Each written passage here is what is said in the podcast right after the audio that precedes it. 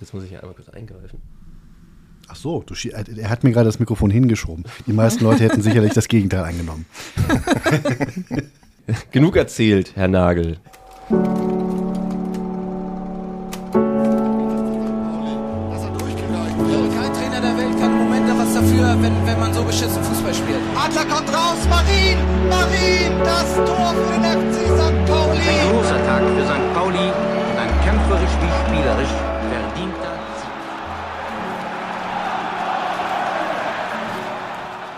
Herzlich willkommen zum Podcast des äh, FC St. Pauli Museums, FCSP Geschichten, das N wie immer in Klammern. Äh, ich bin Thomas und ich sitze hier mit Selina. Hi. Christopher. Hallo. Und Christoph. Moin. Genau, heute soll es gehen um, ja, um was Persönliches, um die persönlichen Geschichten. Wie sind wir eigentlich hier zum Verein gekommen zum Beispiel oder überhaupt persönliche Geschichten rund um den FC St. Pauli. Ähm, bevor wir das aber machen, haben wir noch ein paar, ja, Post und ähnliches und Informationen zu älteren Podcast-Folgen, die wir hier noch mal ein bisschen auf- und abarbeiten wollen. Christopher, Möchtest du unseren ZuhörerInnen beschreiben, woraus ich meine Mate trinke?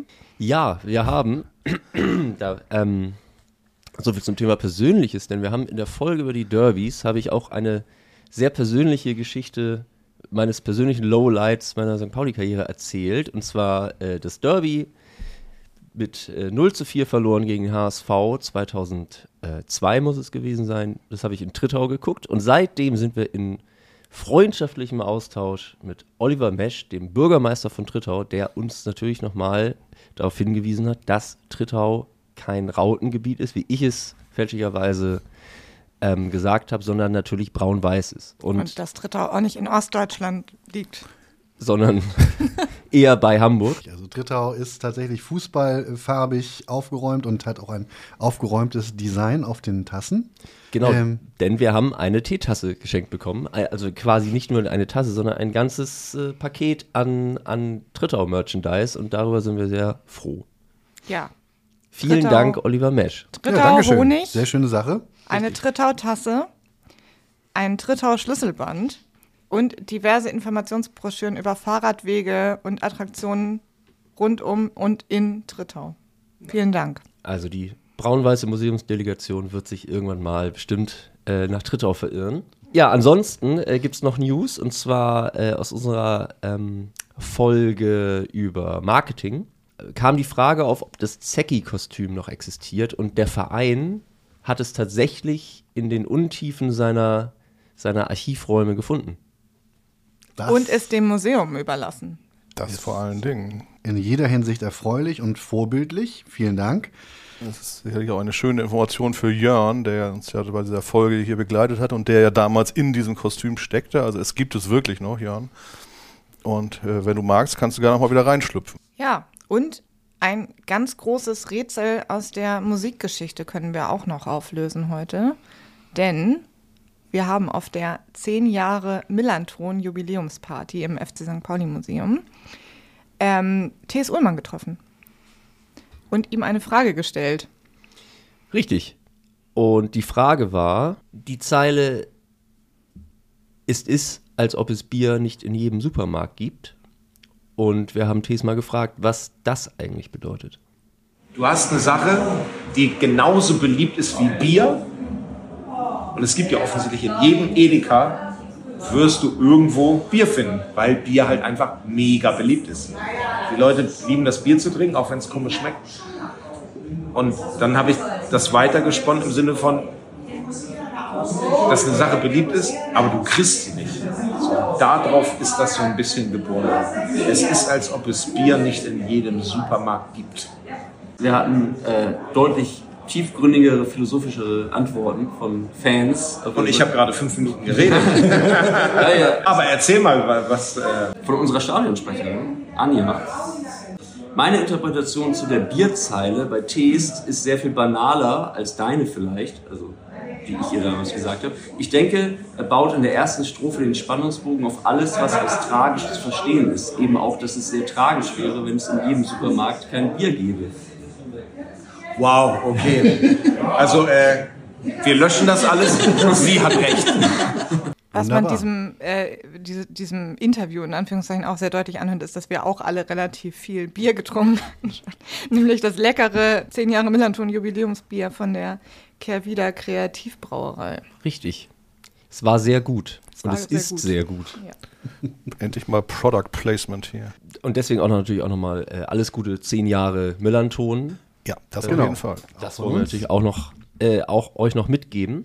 Dann würde ich sagen, wir gehen äh, in die Geschichten und dafür sind wir hier. Und Thomas wird jetzt losen, denn äh, heute ist es so, Thomas wird auch eine persönliche Geschichte erzählen.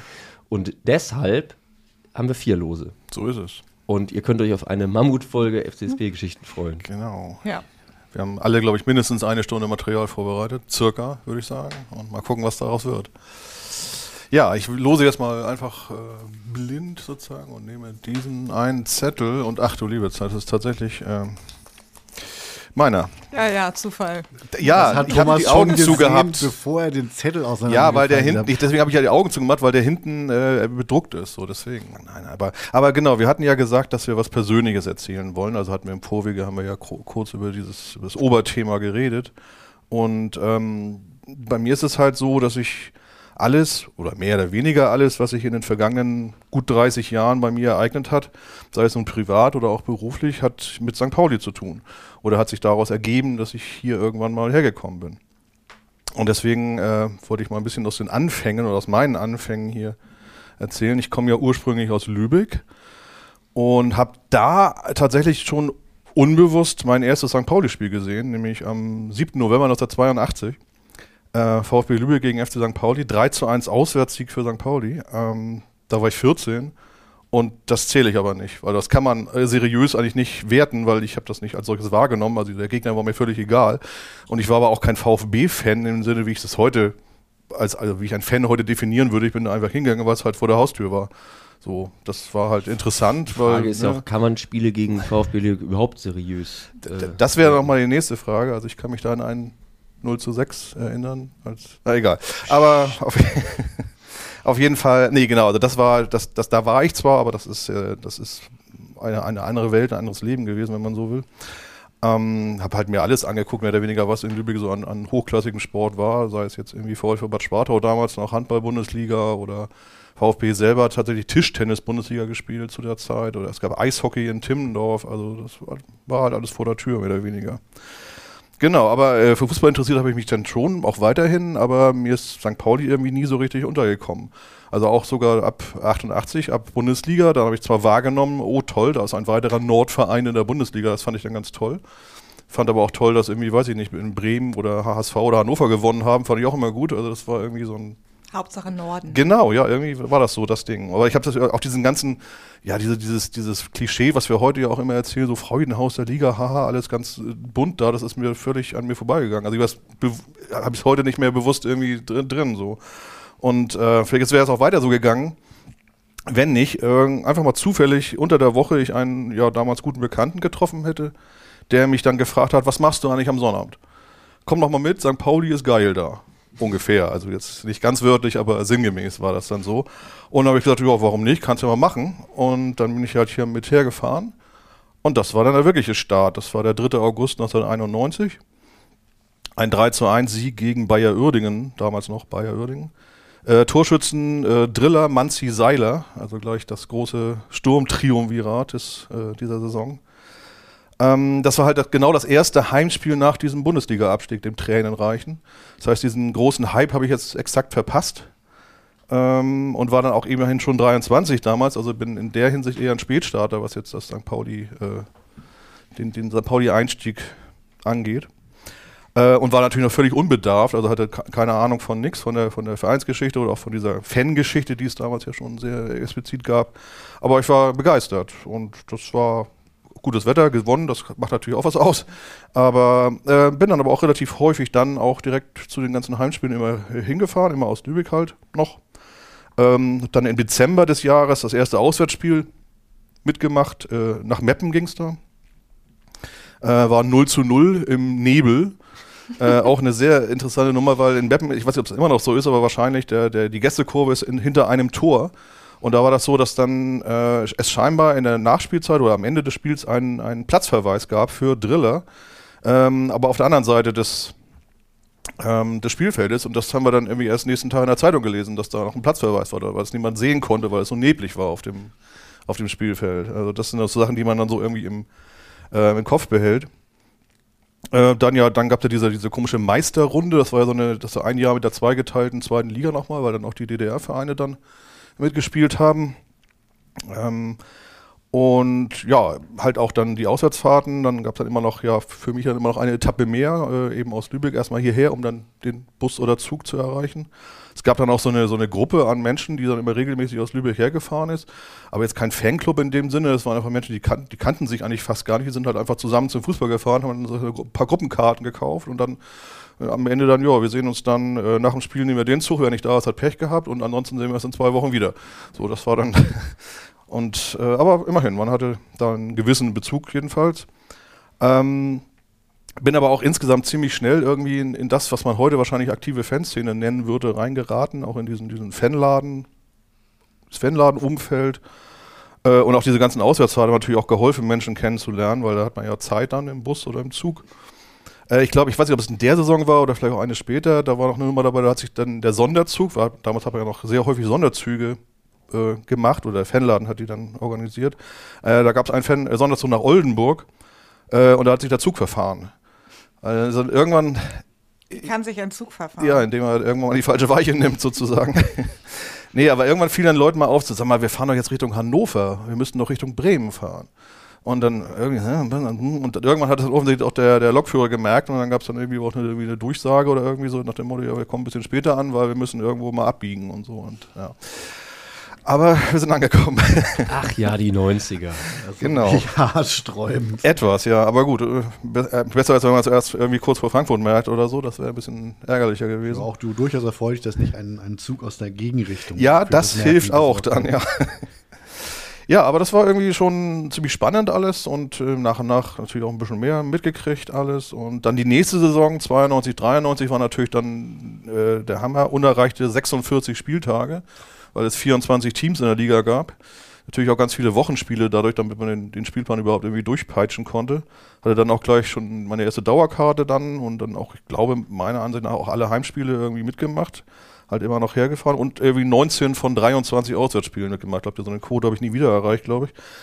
Ähm, aber, und auch die anderen, diese vier Spiele, die ich nicht auswärts gesehen habe, waren auch irgendwie gezwungenermaßen mehr oder weniger, weil es gab damals ja diesen sogenannten Ostboykott das heißt, der Fanladen hat keine organisierten Fahrten äh, zu den Spielen in Chemnitz, Leipzig und Jena angeboten, weil man das als zu gefährlich angesehen hat. Also da eben in eher, damals waren ja insgesamt die, die äh, Fanmassen, die auswärts fuhren, noch gar nicht so groß wie heute.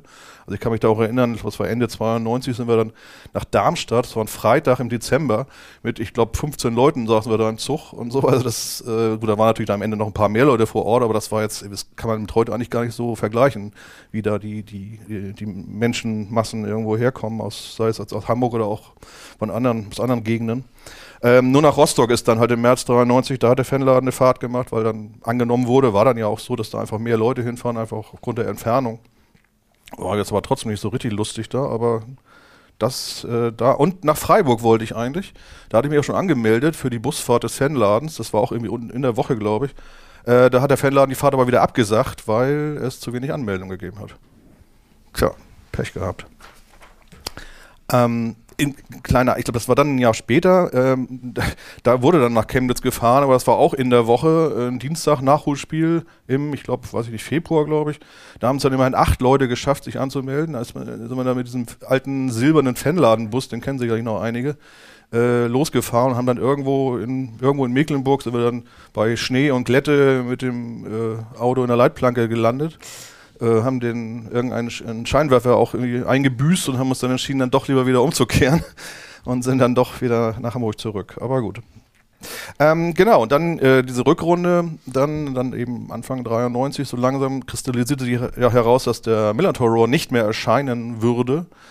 Äh, oder das hat, wurde dann ja auch angekündigt und dann hat sich dann, wie gesagt, auf diesen Fahrten hatte man viel Zeit, haben sich dann, hat sich dann nach und nach so eine Gruppe zusammengefunden, da muss was passieren, das machen wir, das, das, wir müssen da was machen. Und dann hat sich eben Himmelfahrt 1993, das äh, gab es das erste Treffen der dann zukünftigen Übersteigerredaktion im Fernladen. Und äh, ab Sommer erschien dann ja auch das erste Heft. Was es ja bis heute tut, aber ich bin dann nu- nur äh, die ersten elf Jahre dabei gewesen, bis 2004, aber immerhin. Und da, also es war schon wirklich relativ schnell im Vergleich doch irgendwie reingerutscht in dieses Ganze. Und ich habe auch seit Ostern 93 dann schon in Hamburg gewohnt, vorher auch schon hier in Hamburg gearbeitet, also ich war eh ständig irgendwie hier. Und ja, also besonders in Erinnerung geblieben sind mir noch zwei Spiele zum Saisonende hin. Äh, einmal natürlich das letzte Spiel, 6. Juni 93 gegen Hannover.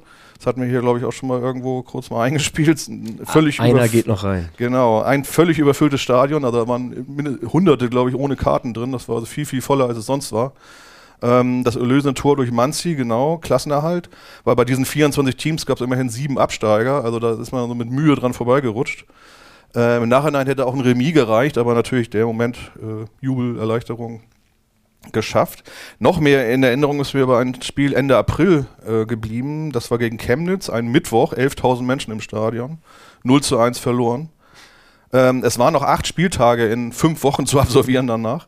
Ähm, aber das war für viele Leute irgendwie so, puh, das, das war das Ende jetzt. Auch wenn das, da noch nicht mal der Abstiegsplatz erreicht war, aber irgendwie war das so diese Stimmung nach Spielende, kein Pfeifen, kein Schimpfen erstmal, nur Stille. Und es war dann auch schon dunkel natürlich und das war irgendwie so sehr bedrückend, das Ganze. Also man hatte so das Gefühl, hier geht gerade irgendwas zu Ende, was so in den letzten Jahren aufgebaut wurde. Ähm, ist mir ja bis heute ziemlich präsent, obwohl ich ja diese, diese prägenden Jahre davor gar nicht erlebt hatte selber. Aber das war irgendwie so ein Gefühl, so, oh, hier, da, das, das war's jetzt. Und ähm, ja, aber wie wir ja wissen, das war's nicht. Und äh, dann ging es ja auch deutlich bergauf in den Jahren danach. Äh, Im nächsten Jahr irgendwie Dritter, nee, Vierter geworden und dann Aufstieg noch ein Jahr später. Also es ging deutlich bergauf sportlich. Und ich bin dann eben ja auch vor Ort gewesen, habe irgendwie mehr oder weniger alles mitgemacht, was es so gab. Heimspiele, Auswärtsspiele, Amateurspiele, Hallenturniere, eben mit Übersteiger ganz viel gemacht, Veranstaltungen, dies und das, Konzerte. Also irgendwie war auch der Anfang von diesen überregionalen Zusammenhängen, Buff und ähnliches. Das fing ja auch so um 93 an. Also das war alles so irgendwie war ständig was. Also ich äh, glaube, dass ich selten, im Gegensatz zu heute selten mal einen Abend irgendwie nichts gemacht habe oder, oder ein Wochenende. Ähm, naja, man war halt noch jünger. Und eben durch diese ganzen vielen Kontakte, die ja so zustande kamen, teilweise bis heute bestehende Bekanntschaften und Freundschaften irgendwie entstanden und eben auch die Grundlagen für das äh, weitere Berufsleben, weil ich meine nicht nur das, was heute ist, dass dieses Münden in dieser Arbeit beim, beim Museum, sondern auch die ja, 20 Jahre davor im Bereich Sportjournalismus haben sich durch Kontakte hier ergeben. Äh, liebe Grüße an Captain Braunbär. Ja, liebe Grüße. Keine Klarnamen. Ja, unterm Strich in, in, in eigentlich keinen fünf Jahren zum Urgestein, was dann ja auch auf nahezu jeder CD mit FC St. Pauli Bezug zu hören ist, wie man in der vorigen Folge unseres Podcasts ja hören Also kann. genau genommen eine, aber gut. Das ist schon Und da auch nur sehr, sehr, äh, ja, egal. Da müssen wir Mr. Mr. You Never Walk Alone wird jetzt äh, für uns weiter Das nächste Los das nächste losziehen. So, ein Zettel mit einem Namen und der lautet Selina. Wow. Hooray, los geht's. Ich erzähle euch nichts über meine erste Saison beim FC St. Pauli oder wie ich zu diesem Verein gekommen bin. Oh. Dafür verrate ich euch ein Geheimnis über mich. Nicht direkt über mich. ich habe einen, ich hab einen Großonkel, der mal Geschäftsführer war beim FC St. Pauli. So, das war's mit, das war schon mit persönlich. Ach so, nein, aber tatsächlich, also äh, äh, Ich vermute, du verrätst den Namen. Oder Ja. Ah. Der Name ist Eugen Igel. Ein Mann mit einer sehr langen Karriere im Hamburger Fußball. Und wenn man auf diese sehr lange Karriere guckt, ist diese Zeit am Millantor von 1966 bis 1970 wirklich nur ein sehr, sehr kleiner Abschnitt in seiner Karriere. Und viele Leute, auch Leute, die ihn kannten, wissen das oft gar nicht, dass er mal Geschäftsführer beim FC St. Pauli war. Ich sage kannten, weil Eugen 2020 leider gestorben ist. Aber er war eine richtige Legende im Hamburger Fußball. Das soll man ja nicht leichtfertig sagen. Aber ich glaube, ihm stimmt das tatsächlich.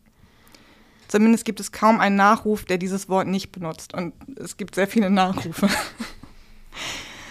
ähm, Eugen war von 1963 bis 2015, also mehr als 50 Jahre, fast durchgängig im Hamburger Amateurfußball beschäftigt. Meist als Trainer, aber eben auch ab und zu mal in der sportlichen Leitung von Vereinen, wie eben zwischen 66 und 70 beim FC St. Pauli.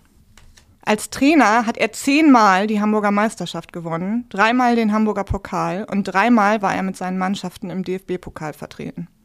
Außerdem wurde er sechsmal in Hamburg zum Trainer des Jahres gewählt. Ich kann hier gar nicht alle Vereine aufzählen, für die er in Hamburg und Umgebung tätig war. Die Liste ist ziemlich lang.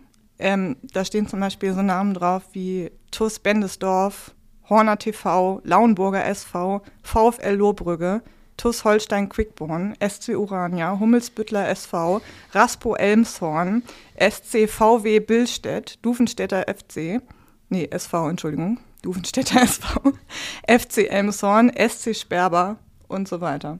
Sind das groß, sind das Schwergewichter des Hamburger Sports? Im Sperber Amateurfußball schon. schon Hummelsbüttel doch auch gewesen mal, oder? Ich glaube, ja. ja.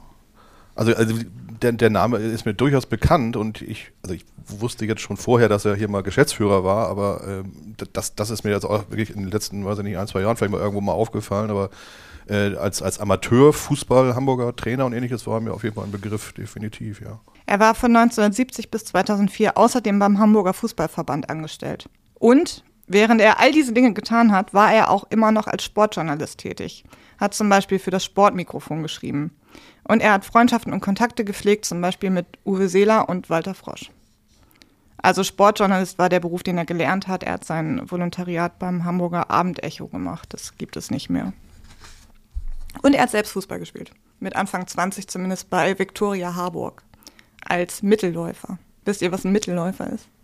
Thomas weiß das bestimmt. Ja, der, äh, der mittlere Mann in der damaligen Dreier-Mittelfeldkette sozusagen.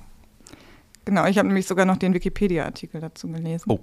Der Mittelläufer oder auch als Center Half bekannt, bezeichnet eine ehemalige Spielerposition im Fußball. Gemeinsam mit den anfangs als Außendecker, später im Mittelfeld agierenden Außenläufern bildet er in der schottischen Furche die ja. Läuferreihe. Bitte? Ja. Ihr seid doch Fußballexperten, dachte ich. Die schottische Furche war das äh, prägende äh, System, was äh, am Anfang des Fußballs gespielt wurde. Ja. Bis in die 20er. Und dann wurde es leicht modifiziert. Aber weil die Schotten das als erstes so gespielt haben? Das ist äh, anzunehmen, dass es daher kommt. Also ziemlich sicher sogar, ja. Das ist so wie dann, wie früher dann so 4-3-3, so das Ajax-System genannt wurde, oder? So war's, ja. Also in dem Fall war es ein 2-3-5, soweit ich das weiß, ja. Es wird heutzutage nur noch selten nachgefragt, muss ich gerade mal feststellen. Wenn man nämlich bei Google anfängt zu sitzen, zu suchen, wird einem nicht etwa die schottische Furche als das erste Ding nach schottische empfohlen, sondern die schottische Faltohrkatze. Okay. Das fand ich jetzt doch einigermaßen erstaunlich. Selbst die schottische Liga kommt dann erst auf Platz 4. Ich habe dann noch recherchiert, dass aus dem Mittelläufer später der mit leichter Abwandlung der sogenannte Libero geworden ist. Das ist aber für Mittelläufer und für Liberos üblich war, mit der Rückennummer 5 zu spielen. Wie das ja zum Beispiel auch Franz Beckenbauer getan hat, als er dann der Libero war in der deutschen Nationalmannschaft ab 1970. Ja. Ja. Und berühmte, berühmte deutsche Liberos. Franz Beckenbauer, Lothar Matthäus, Matthias Eugen Sammer, Igel. Eugen Igel. Genau, es gibt auch ein sehr schönes Foto von ihm, wo er Mittelläufert mit der Rückennummer 5. Folgt uns auf Social Media. Ähm, Genau, bei Viktoria Harburg. Kleine Anekdote am Rande. Ronny, der mit Christopher das Zeitzeugenprojekt betreut, wenn er ZeitzeugInnen ins Knust führt, dann stellt er immer alle Leute vor, die da gerade so rumhängen. Also meistens sitze ich da an meinem Schreibtisch. Und dann erzählt er immer, das ist Selina, die macht hier, er listet alles auf, was ich im Museum mache oder alles, was er weiß, was ich hier mache. Und sagt dann immer gerne noch, ähm, ist die Großnichte von Eugen Igel. Und es ist noch nie passiert, dass ein Zeitzeuge, eine Zeitzeugin gesagt hat, wer ist das? Die kennen ihn alle. Ja, wie gesagt. Die Oder Augen, tun so, die weil Augen sie leuchten. Nimm das, Franz Beckenbauer. Wer ist das eigentlich? Also Selina ähm, lässt sich gerne mal vom alten Stamm jetzt mal einladen und erzählt ein bisschen was über Eugen. Ja. Ich glaube, die nehmen keine Frauen. Aber. Ach, das war das. Ja. Richtig. Genau, also ihr merkt schon, da gibt und gäbe es viel zu erzählen, aber wir sind ja der Podcast des FC St. Pauli Museums und deshalb spreche ich über Eugens Zeit beim FC St. Pauli und beginne die Geschichte, wie wir traditionell jede Geschichte über jede Ära des FC St. Pauli beginnen. Es waren finanziell schwierige Zeiten. Na du. Noch ein kleiner Exkurs. Ähm, Eugen hatte 2015 als Beifahrer einen schweren Autounfall und ist danach in eine Pflegeeinrichtung gezogen. Und wir haben als Familie damals seine Wohnung ausgeräumt und haben alles, was mit St. Pauli zu tun hatte, dem damals frisch gegründeten FC St. Pauli Museum. geschenkt. Richtig. Und dabei war ein Album, ähm, in dem er sehr akribisch seine Zeit am Millantor dokumentiert hat. Und direkt nach der eingeklebten Mail, ja, Christoph guckt, es liegt vor mir. es ist ein, es ist Ein ein, sehr großes Album. ein sehr großes ledergebundenes Album mit goldenen Lettern. Und das erste, was in diesem Album eingeklebt ist, ist die Pressemitteilung, dass er als Geschäftsführer verpflichtet wurde. Und direkt danach kommt ein Foto von ihm, auf dem er traurig in eine leere Kasse schaut. ja. Guter Start offensichtlich. Das ist, was das machen sie mit Geschäftsführern. Bei Spielern haben sie, machen sie es ja immer mit so einem Trikot, dass man das hält, immer die Geschäftsführer und immer die leere Kasse dazwischen. Das muss schon so sein. Eugen, du musst das jetzt voll machen. War wahrscheinlich die Ansage. Vielleicht machen wir, vielleicht machen wir mal eine Reihe von Geschäftsführer gucken in leere Kassen-Serie. Das klingt wirklich gut. Ich finde, kann mir das für unsere Familie so auch gut vorstellen. Sonderausstellung. ja, das ist, war ein beliebtes Motiv. Ich meine, Fotojournalismus hat ja in dieser Zeit auch noch ein bisschen anders funktioniert, aber da kommen wir später noch mal drauf zu sprechen. Egal. Macht die Augen zu. Oh. Stellt euch vor, es ist Anfang des Jahres 1966. Im ZDF Sportstudio weiht Bundesliga-Profi Sigi Held die neue Torwand ein. Chris Andrew, Draffi Deutscher und die Beatles teilen sich die Spitze der deutschen Charts. Und Fernsehen ist zumindest in Deutschland noch schwarz-weiß. Der FC St. Pauli spielt in der Regionalliga Nord und arbeitet mit Trainer Kurt Krause nicht nur an der Meisterschaft, sondern dank Legenden wie Horst Heggs und Peter Oschi Osterhoff auch an der 100-Tore-Grenze. Wilhelm Koch regiert den Verein als Patriarch mit eiserner Hand und die ZuschauerInnenzahlen sind trotz des sportlichen Erfolges schlecht. Zu den Spielen am Millantor kommen im Durchschnitt zwischen 1500 und 5000 BesucherInnen. Schwierige Zeiten also für einen jungen, unerfahrenen Geschäftsführer. Ich bin mir auch ehrlich gesagt nicht ganz sicher, wie Eugen diesen Job bekommen hat mit 25 und ohne Berufserfahrung als Sportjournalist. Es waren schwierige Zeiten. Er Aber ist er nicht hat ihn weggegangen. bekommen. Wahrscheinlich wollte das niemand sonst machen. Wer weiß. Vielleicht wollte er einfach nur ein Ticket kaufen. Also, Sie kennen sich scheinbar mit Geld aus. Und der eben hat das Geld rausgeholt in dem Moment. Allein schon deswegen. Ist mir Könnten wirklich Sie, ein bisschen. könnten Sie sich ein Engagement beim FC St. Pauli vorstellen, Herr Igel? Wie auch immer das passiert ist. Und ich habe ihn das leider nicht gefragt, weil das muss man auch sagen. Ähm, wir haben es verpasst, ein Zeitzeugen-Interview zu machen mit Eugen vor seinem Tod. Ja. Ich weiß, dass er immer sehr, sehr positiv über und sehr gerne über diese Zeit beim FC St. Pauli gesprochen hat. Ich habe mich nur als Teenager nicht besonders dafür interessiert. Sorry. Im Nachhinein. Jedenfalls erscheint am 3. Januar 1966 eine entsprechende Pressemitteilung, in der steht, neuer St. Pauli-Geschäftsführer Doppelpunkt Eugen Igel. Eugen Igel ist der Nachfolger Heinz Scheiders beim FC St. Pauli. Er wird die Geschäftsführung in der Art eines Managers übernehmen. Zu seinem Aufgabengebiet nämlich zählen hauptsächlich starke Unterstützungen für Trainer Krause und Organisationen für die Regionalligamannschaft. Präsident Wilhelm Koch äußerte die Bitte, möglichst allen Spielen der Regionalligamannschaft beizuwohnen. Auch soll, er, der, soll der neue Geschäftsführer unter anderem die Sportplatz-Lautsprecheransagen durchführen. Eugen Igel, Sportjournalist von Beruf, arbeitete zuletzt größtenteils für das bereits eingestellte Hamburger Abendecho. Er wird sich auch weiterhin, sofern es möglich ist, journalistisch betätigen. Das wäre, wenn, wenn Andreas Bornemann heute noch Stadionsprecher ist, parallel. Also, Ja, das war mal ein schlanker Personalschlüssel. Es geht halt, ne? Also, und der hat die Kabinen auch noch sauber gemacht. Ich gehe davon aus. Möglich, möglich. Ja. Ich habe in Vorbereitung für diese Folge dieses ganze besagte ledergebundene, goldbeletterte Album durchgelesen und habe seine, die Herausforderung seiner Amtszeit mal groß, äh, grob in drei Kategorien unterteilt. Erstens, schlechte Platzbedingungen. In der Presseberichterstattung wirkt es, als hätte das Millantor Ende der 60er Jahre permanent unter Wasser gestanden. Und wenn es nicht unter Wasser stand, war es von einem Eispanzer bedeckt oder unter Schneemassen begraben. Ich finde das insofern erstaunlich, dass ja gerade erst 1963 mit der nachträglich eingebauten Drainage neu eröffnet wurde. Nur mal so für den Hinterkopf. da wurde auch schon wieder gespart. Das ist gut möglich, ja. Es gibt Fotos von Eugen, wie er mit einem Eispickel das Spielfeld bearbeitet. Es gibt Fotos von ihm, wie er mit einem Wassersauger, der 80 Liter fasst, mehrere tausend Wasser vom Platz holt. Es gibt Fotos von ihm, wie er mit einer selbstgebauten Egge und einem Kleinwagen das Spielfeld von Schneeverwehung befreit. Und es gibt Fotos, auf denen er mit einem handelsüblichen Besen Wasser vom Platz schippt. Und es gibt Fotos, auf denen das Millantor komplett im Schlamm versinkt oder unter Wasser steht. Das ist klassische Geschäftsführertätigkeiten. Aber dieses Foto mit dem, mit dem Auto und dieser Schneeegge, das haben wir ja sogar hier hängen. Das stimmt. Das stimmt. Ich habe aber noch ein schöneres Foto aus dieser Reihe gefunden, wo Oschi Osterhoff auf der Egge steht und für das notwendige Gewicht sorgt. Oh ja, schön. Ich muss dazu sagen, der FC St. Pauli war nicht der einzige Verein, der dieses Problem hatte. Nicht in Hamburg und nicht deutschlandweit, zumindest nicht in der Regionalliga. Das zweite große Problem, und das war hängt vielleicht auch mit dem ersten zusammen. Die schlechten ZuschauerInnenzahlen, hatte ich ja eingangs schon erwähnt.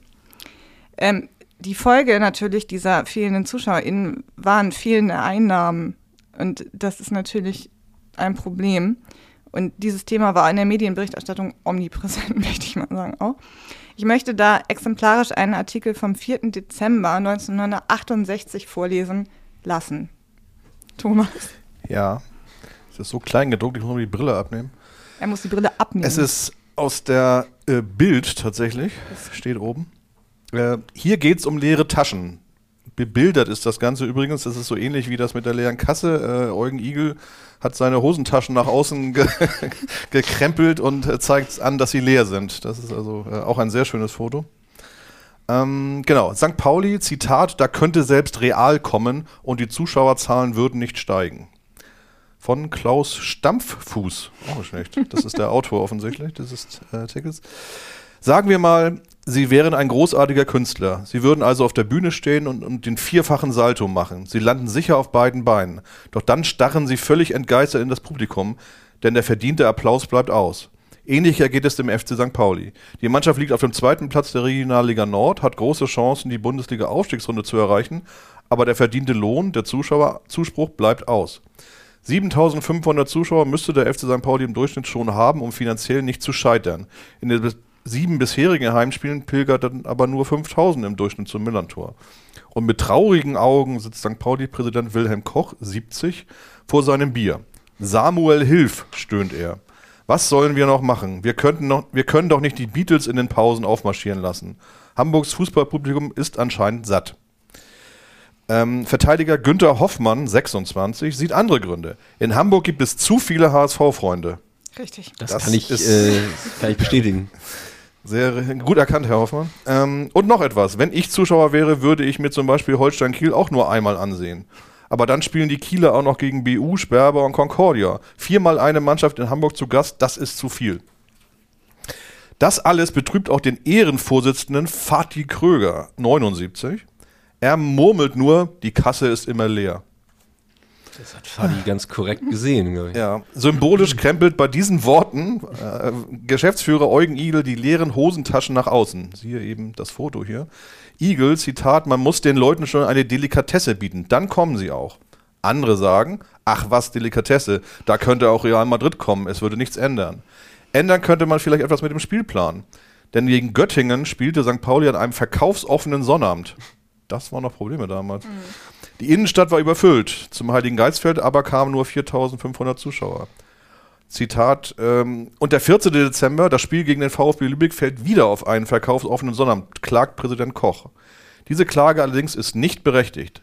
Denn schon vor Beginn der Serie er erhielt St. Pauli den Spielplan vom Norddeutschen Fußballverband zugeschickt. Und auch im Juli dürfte man schon wissen, dass am 30. November und am 14. Dezember die Geschäftstüren geöffnet bleiben. Natürlich kann der Verein gegen den Spielplan protestieren und St. Paulis Chancen in diesem Fall wären gut gewesen. Aber während der Serie kann nichts mehr geändert werden, erklärt Otto Hacke, Mitglied des Spielausschusses im NFV. Äh, soweit dieser Artikel. Selber neben, schuld, neben also. dem Bild von dem Hosentaschenherrn Igel ist noch ein Bild von Wilhelm Koch, der sehr betrübt auf seinen ja, Schreibtisch Auf schaut. sein Bier guckt. Nee, Bier ist da nicht zu sehen, aber es sieht so aus wie sein Schreibtisch. Ich gucke da gerade auf die Zahlen oder so. Ja, also obwohl die sportliche Situation wirklich gar nicht so schlecht war und ähm, sofern ich das jetzt richtig in Erinnerung habe, hat der FC St. Pauli auch in diesem Zeitraum mehrfach um den Aufstieg mitgespielt. und war im DFB-Pokal. Das könnt ihr nochmal ganz genau in Podcast Folge 1 nachhören, wo Christoph das alles ausführlich beschrieben hat. Äh, Thomas, ich lieg da richtig, ne? Sportlich lief es eigentlich ganz gut. Ja, also besonders in der, im ersten Jahr von, von Eugen Giegel, also 66, Meisterschaft in der Liga, äh, ganz knapp, also so knapp wie nie, nie wieder äh, die auf den Aufstieg und zwei Tore gegenüber Rot-Weiß Essen verpasst. Wie gesagt, das erzählt Christoph alles in Podcast 1. Im Pokal auch Viertelfinale erreicht in der Sa- Saison, also das war alles sehr gut. In den Jahren danach Platz 5, Platz 4, Platz 3, Platz 4. Also immerhin, man war oben dabei, teilweise eigentlich mit etwas größeren Abständen zum jeweiligen Meister, aber ähm, man hat auf jeden Fall immer im oberen Bereich der Tabelle mitgespielt. Das ja. Ja. Also, warum waren keine ZuschauerInnen da? Diese Frage beantwortet ein weiterer Artikel, nämlich von März 1969, den ich jetzt auch gerne einmal auszugsweise vorlesen lassen würde von Christopher gerne. Beim FC St. Pauli regnete es Geld. 80.000 Mark kassiert. Eine US-Invasion in der Hansestadt. Ich nehme mal an, das wird gleich erklärt, was eine US-Invasion ist. Orientierungsstufe heißt es so. ja, genau. Äh, Zitat, schon sehr früh angeheitert. Welch ein Tag für den FC St. Pauli. Auch ohne Sieg hatte er es in sich. Momirski, lass die Löwen los, hatte ein Osnabrücker Fan auf sein Transparent geschrieben. Doch bevor er die Löwen loslassen konnte, bat der FC St. Pauli rund 5000 Osnabrücker Anhänger, das OS auf den Nummernschildern beherrschte das Heiligen Geistfeld und die insgesamt 19.200 zahlenden Zuschauer zur Kasse. St. Pauli-Geschäftsführer Eugen Igel, so einen Tag erwischen wir nicht noch einmal. Der HSV spielte nicht, das gesamte Amateurfußballprogramm war in Hamburg abgesagt worden, morgens fiel dann auch noch das Concordia-Spiel aus. Der warme Regen für die St. Pauli-Kasse müsste sich zwangsläufig einstellen. Was bleibt den Fans in Hamburg schon übrig? Wenn sie Fußball sehen wollten, dann mussten sie zum Millantor kommen. Rund 80.000 Mark konnten sich, konnte sich der Club auf den Tisch äh, zählen. Das ist ein sehr seltsamer Satz. Er konnte ihn sich auf den Tisch zählen, den Gewinn. Igel, das ist natürlich ein Trost. Zu der Einnahme an der Kasse kam noch die Gebühr, dass das Fernsehen für seine Übertragung äh, entrichten musste. 10.000 Mark konnte sich der FC St. Pauli und der VfL Osnabrück im Verhältnis 60 zu 40 teilen. Man muss schon sehr weit zurückgehen, um sich eine ähnliche Kulisse am Millantor erinnern zu können. 1964 im Pokalspiel gegen den 1. FC Nürnberg. Sehr weit zurück. sehr weit zurück, also vier Jahre. Ähm, Im Pokalspiel gegen den 1. FC Nürnberg füllten einmal 23.000 Besucher die Ränge, aber damals war das Volk noch leichter auf den Fußballplatz zu locken. Mit zwei Sonderzügen mit Bussen und unzähligen Privatwagen kamen die Osnabrücker Fans nach Hamburg und überfielen den Millantor Sportplatz. Sie standen während des Spiels fast an den Außenlinien, einer hatte sogar einen Kasten Bier vor sich aufgebaut. Sie kamen schon morgens angeheitert ins Clubhaus. Um überhaupt etwas zu trinken zu erhalten, mussten sie einen Schichtbetrieb einrichten und abwechselnd den Weg zur Tränke suchen, wusste Eugen Igel zu berichten. Was auch immer das bedeutet.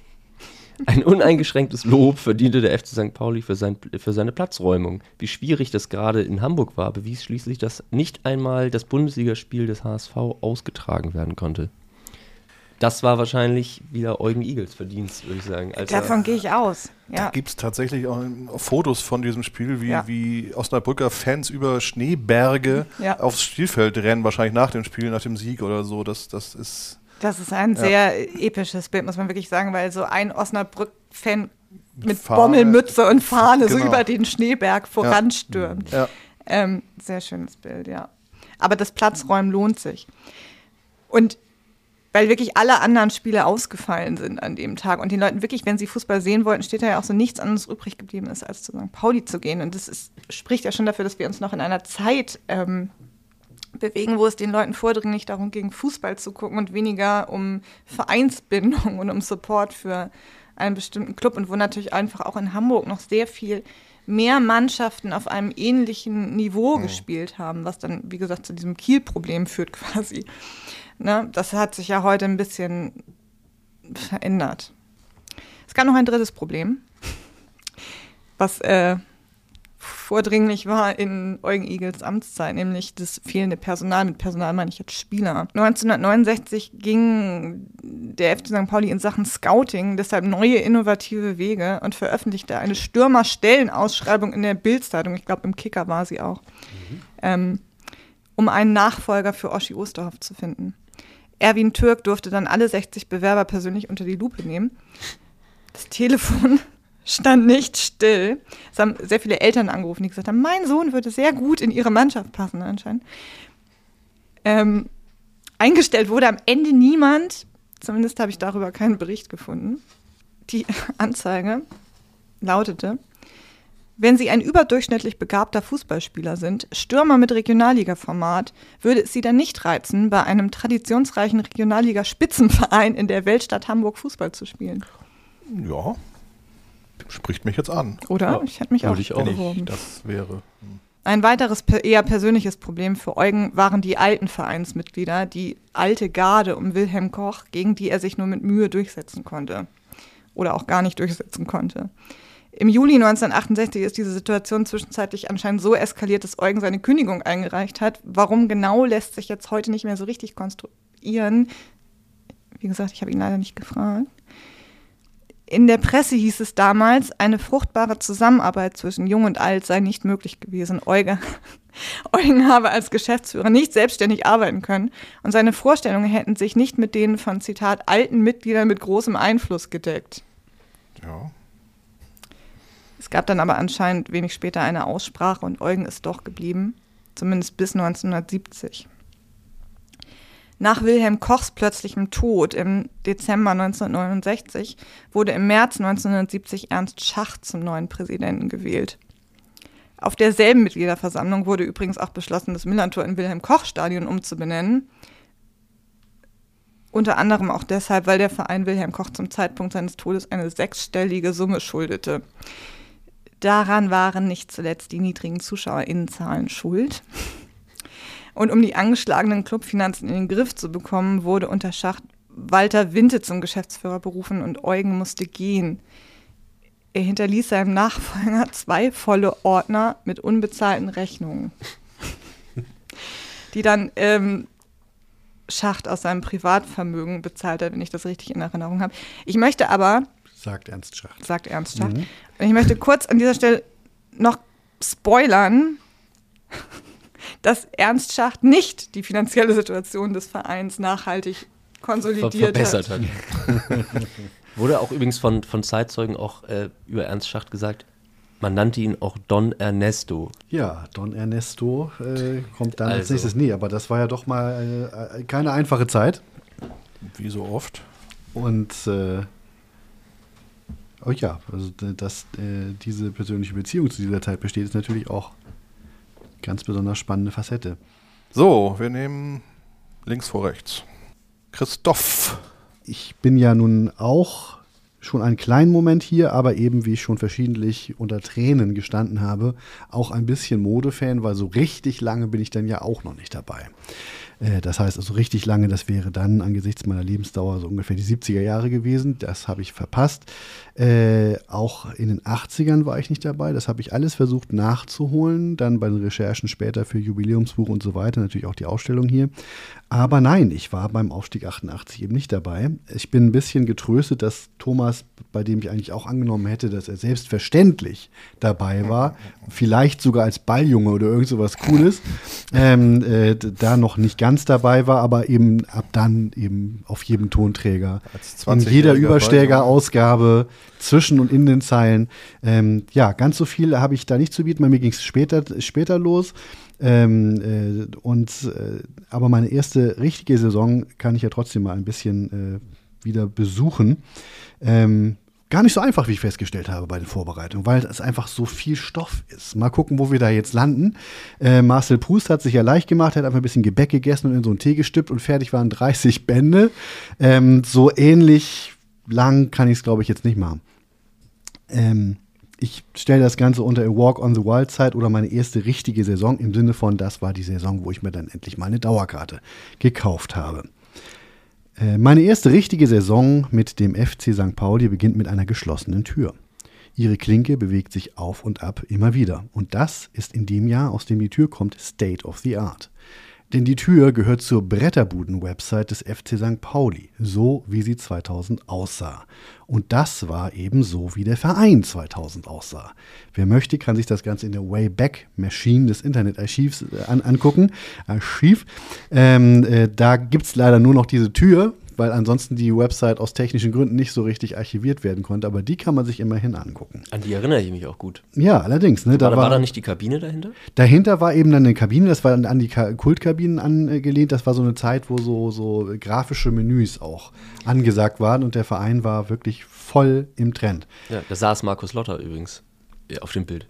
Ach, Da siehst du saß mal. ein Spieler in der Kabine und auf den konntest du draufklicken für das Mannschafts, äh, die Mannschaftsstatistik und das war Markus Lotter. Na, jedenfalls, die Tür passte natürlich gut, weil es ja schon vorher äh, an, äh, eine Kampagne gegeben hatte, die dann auch weiter lief, die sogenannte Star Club-Kampagne. Und da waren ja ganz viele lustige Dinge mit äh, eben Bretterbudendesign zu sehen.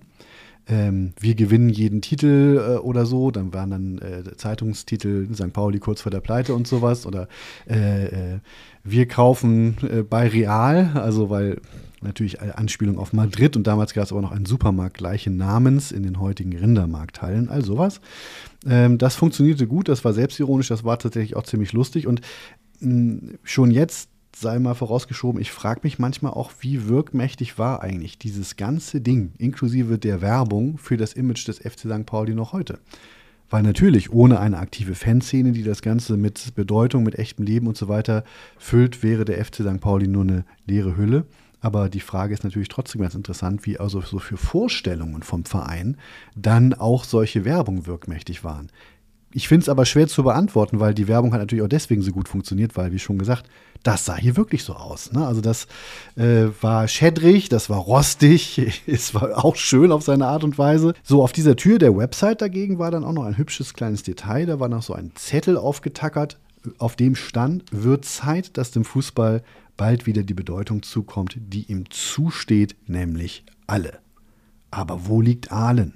Was ist Reutlingen? Ratlos, euer Zeugwart Bubke. Also es gab dann auch immer schöne Ja. Botschaften von Bubu. Äh, Ich weiß nicht, ob er die da wirklich selber drauf gepinnt hat. Ich würde sagen, man, mangels HTML-Skills eher nicht. Die Sache mit Ahlen und Reutlingen, die wird äh, Bubu relativ bald dann herausgefunden haben. Ähm, äh, Thomas guckt gerade so, als ah ja, die, gab es da noch andere? Erinnerst Ja, du ich noch bin der Meinung, der hatte, hatte eigentlich sogar auch so eine Art von Kolumne in der Stadion. Aber absolut, die Stadionzeitung Ja, ich hieß bin der Pauli, Meinung- sie hatte ein Ja, ja. Brettercover und äh, kein Lord. ich bin der Meinung, ich hatte mal von jemandem gehört, der dann irgendwann meinte, ich habe immer Bubus Texte geschrieben. Aber Ein bisschen frage ich mich aber auch, ob nicht vielleicht die Saison vor der Saison für die ganze Sache nicht mindestens genauso wichtig gewesen wäre wie die Saison selbst. Weil ähm, die meisten Leute haben es jetzt geraten. Äh, ich möchte erzählen von der Saison 2000, 2001. Das ist schon auch ein Kunstwerk des Erwartungsmanagements gewesen. Denn die Saison vorher war dann ja eigentlich das Erwartungsmanagement. Ne? Denn schon für die Spielzeit 1998, 99, um mal was ganz Neues zu sagen, hatte die Vereinszeitung, die Vereinszeitung, die offizielle Vereinszeitung des FC St. Pauli, Blickpunkt hieß sie damals dann schon, die Aufgabe für den damaligen Trainer Willi Reimann wie folgt zusammengefasst. Mit Leuten, die nichts kosten und so gut wie überhaupt nichts verdienen wollen, eine Mannschaft auf die Beine stellen, die den Anforderungen des oberen Drittels der zweiten Bundesliga gerecht wird. Das klingt sehr relevant. Vor allem Leute, die nichts verdienen wollen. Genau. die wirst du locker finden. Ja, also ganz einfache Aufgabe. Willi Reimann hat sich das äh, trotzdem dann zugetraut. Das ist ja auch einer der, der ganz wenigen Trainer, der zweimal den FC St. Pauli und zweimal den HSV und einmal Altona 93 trainiert hat. Ähm, teilte die Presse dann auch äh, gut gelaunt mit, dass er seine Mission übererfüllt hätte und sogar 400.000 Mark weniger ausgegeben, als er hätte dürfen. Ähm, zu diesem Zeitpunkt betrug der Etat auch noch sage und schreibe 12,5 Millionen Mark. Das war also eigentlich noch relativ üppig. Ein Jahr später sollte er dann eben um 5 Millionen weitere Mark ge ge äh, gekürzt werden. Ähm, man habe sich sportlich, äh, spiel spielerisch verbessert, sagte eben Reimann auch. Und er hat immerhin so den einen oder anderen gehört, das kennt man noch. Henning Bürger zum Beispiel war dabei, Holger Wehlage, Slatan Bajramovic aus der eigenen Jugend. Äh, einige kennt man auch noch, Marek Treges zum Beispiel auch. Ähm, Miguel Pereira hat nicht ganz so oft Thomas gespielt. Puschmann fällt mir auch noch ein. Ich möchte eine Sache Kam dazu sagen. Ja? Spielerisch verbessert. Ich erinnere mich an die Saison 98, 99. Das kann man wirklich nicht sagen. Also wirklich nicht. Da Ist Willi Reimann eigentlich auch der Trainer, der gesagt hat, quasi nur über seine Leiche würde er zu den Braunen gehen? Ähm, ja, hat er einmal gesagt. Deswegen wurde er dann ja auch ausgepfiffen, als er zu den das ja, ist mal ein Auge hier zudrücken. war, ne? Also einfach alles toll. Ich finde es alles toll. Die PR ist toll, äh, die Aussagen sind fantastisch. Und äh, schön war eben auch, dass also dann so ungefähr einen Monat später tatsächlich das Abendblatt meldete von wegen 400.000 Euro übrig. Der äh, Etat von 12,5 12,5 Millionen Mark sei schon vor Saisonbeginn überzogen gewesen. Und der FC St. Pauli hätte außerdem finanzielle Verbindlichkeiten in Höhe von 7,5 Millionen Mark. Ähm, und es lief in der Tat sportlich also mehr als, äh, mehr als spärlich. Äh, es, äh, Willi Reimann kritisierte dann auch schon mal, es darf nicht sein, dass uns die Zuschauer vorwerfen, dass die Trikots nicht nass geschwitzt werden. Also es war äh, wirklich ausgesprochen ungünstig. Dann ging die Mannschaft sich auch noch an die Gurgel. Also es gab dann also auch ein Rückspiel gegen Gladbach am 10. März. Äh, da war der FC St. Pauli dann tatsächlich nur noch vier Tore von der dritten Liga entfernt. Äh, Steffen Karl und Markus Ahl flogen per roter Karte vom Platz. Und äh, dadurch wirkte die 1 zu 2 Niederlage zum Glück eher so wie höhere Gewalt und nicht so wie individuelles Ver Ver Versagen, weil es sind ja zwei vom Platz geflogen. Äh, Stefan Hanke äh, schickte seinen eigenen Keeper Carsten Wehlmann während des Spiels mit einem Schubser zu Boden, wofür er sich später in der Kabine entschuldigte. Da war also auf jeden Fall die Freude groß. Man darf sich dann also auch einen schmurgelnden, also vom, vom vor Zorn schmurgelnden Christopher Radke im Publikum vorstellen, nehme ich mal an. Ich war, ich war zu jung für Zorn und für Hass. Ah, okay, das ist gut. Du warst einfach nur enttäuscht. Da komme ich später zu. Jedenfalls äh, nach diesem äh, Katastrophenkick gaben dann der FC St. Pauli und Willi Reimann die einvernehmliche Auflösung seines Vertrages bekannt. Und äh, äh, das äh, hatte Reimann dann auch quasi schon herbei gefordert in der Presse, wo er dann sich geäußert hatte, dass also mit kommenden 7 Millionen Mark Italien mal überhaupt gar nichts anzufangen wäre. Holger Stanislawski war auch nicht zufrieden. Hier ist alles konfus, Stadion hin und her. Und jetzt ist auch noch der Trainer weg. Schlangen Franz Gerber wurde als Nachfolger ins Spiel gebracht, wollte dann aber doch nicht. Er hätte ein anderes Projekt. Und so stieg Gerbers einstiger Mannschaftskamerad Dietmar Demuth vom Co-Trainer zum Cheftrainer aus, auf, unterstützt von Joachim Filipkowski. Und äh, wir haben ja gehört, wie es vorhin lief mit den Spielen. Jetzt schrieb das Abendblatt das folgende: schlecht, grottenschlecht, grausam schlecht, anfängerhaft, dilettantisch. Alles wäre treffend, aber alles würde diese 90 Minuten noch verschönern. Es ging um ein 0 zu 0 beim KSC am 5. Mai 2000. Ähm, trotzdem äh, hatte der FC St. Pauli bis zuletzt bekanntlich die Chance, die Klasse zu erhalten. Ähm, es gab aber auch noch Krisen, die tatsächlich auch was mit der folgenden Geschichte zu tun haben. Bei mir ist die Vorgeschichte ja sowieso gern länger als die eigentliche Geschichte. Ist irgendwie manchmal auch ganz schön. Ähm, ich hatte das tatsächlich ganz vergessen, dass das war die Zeit des Vollbierstreits. Ich glaube, irgendwann hatten wir es hier auch mal kurz Ja. erwähnt. Es gab in Hamburg einen Vollbierstreit, äh, der nicht nur die beiden äh, Profifußballvereine HSV und FC St. Pauli, sondern eben auch die Hamburger Politik monatelang beschäftigte. Ähm, und zwar hatte Innensenator Wrocklage dem HSV geschrieben, ähm, die Fans des FC St. Pauli neigen nicht zu Gewalttätigkeiten, zu denen sie durch Alkohol enthemmt greifen würden. Und damit hat er begründet, warum es am Millantor sogenanntes Vollbier mit allen Umdrehungen zu kaufen gab, äh, im äh, HSV-Stadion, aber maximal 4% meine ich oder irgendwie, das was ja eigentlich auch schon relativ viel ist. Ja, das war aber wirklich ganz, ganz dicht mit dem Fußballgeschehen auch verwoben, weil der letzte Artikel zum Vollbierstreit in der Taz erschien am 25.02. 2000 und was am 26. Mai 2000 war, das wissen wir, glaube ich, alle noch. Aber Ivan Klasnitsch nochmal, sein Fallrückzieher, da stößt der Tor raus und der Ball ist im Tor! Der Ball ist im Tor! 1 zu 1! 1 zu 1 am Müller-Tor, meine Damen und Herren! Ich saß zu Hause in einer Einzimmerwohnung in Eppendorf vorm Videotext. es gab irgendwie noch Nüchtern. keinen kostenlosen Stream. Ja, ich glaube sogar das. Das ist äh, Punkrock. Denn äh, ich, es war halt tatsächlich so, ich war dem FC St. Pauli zu diesem Zeitpunkt schon durchaus zugeneigt von der ganzen Grundhaltung äh, Haltung her. Also äh, war ich schon durch Aufkleber wie äh, Asylrecht ja, Asylkompromiss nein. Auf äh, der, der klebte in so einem Türrahmen bei uns zu Hause. Also eh schon, eh schon vorgeprägt, als ich dann in Hamburg war und dann auch äh, über Michael Pahl, den ich dann in meinem ersten Pro-Seminar traf, dann tatsächlich irgendwie auch einfach dahin geführt wurde, weil da gleich einer der sagte, hey, komm mal mit, bin ich immer mal wieder da gewesen, aber eben immer nur immer mal wieder. Und deswegen, selbst wenn ich es gewollt hätte, glaube ich, das Spiel dürfte ziemlich ausverkauft gewesen sein ähm, war ich ohne Ticket und saß also vor dem Videotext und habe dann also immer geguckt, ob das nochmal umspringt. Und, und selbst das hat funktioniert. Das finde ich irgendwie schon ziemlich spannend. Du kannst tatsächlich vor so einen dürren Zahlen mitfiebern und dich ganz doll freuen, dass es plötzlich bling, dann also trotzdem dann also äh, ein Tor mehr für den FC St. Pauli angezeigt wird und dass es also eins zu eins ausgegangen ist und dass diese, dieser furchtbare Rückstand dann also endlich aufgeholt worden war. Wie habe ich mir dann später dann nochmal angucken angucken können.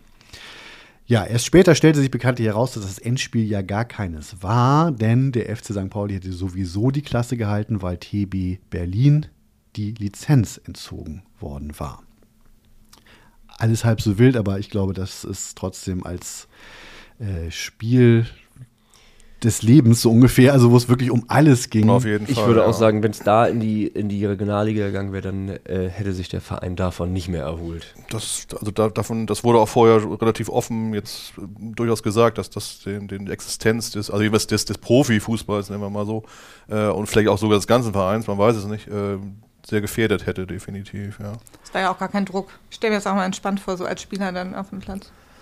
Es war vor allem so, so viel Druck, dass äh, laut auch von Zeitzeugen, dass mehrere Oberhausener Spieler ähm, der, im Abend vorher, im, ich glaube damals war es schon das Jolly Roger, ähm, sich dort noch ein, das eine oder andere Bier noch reingestellt hat und gesagt hat, Leute, macht euch keine Sorgen wegen morgen. Und die gleichen Spieler dann zu den Spielern des FC St. Paul auf dem Feld gesagt haben, wollt ihr absteigen oder warum spielt ihr kein Fußball?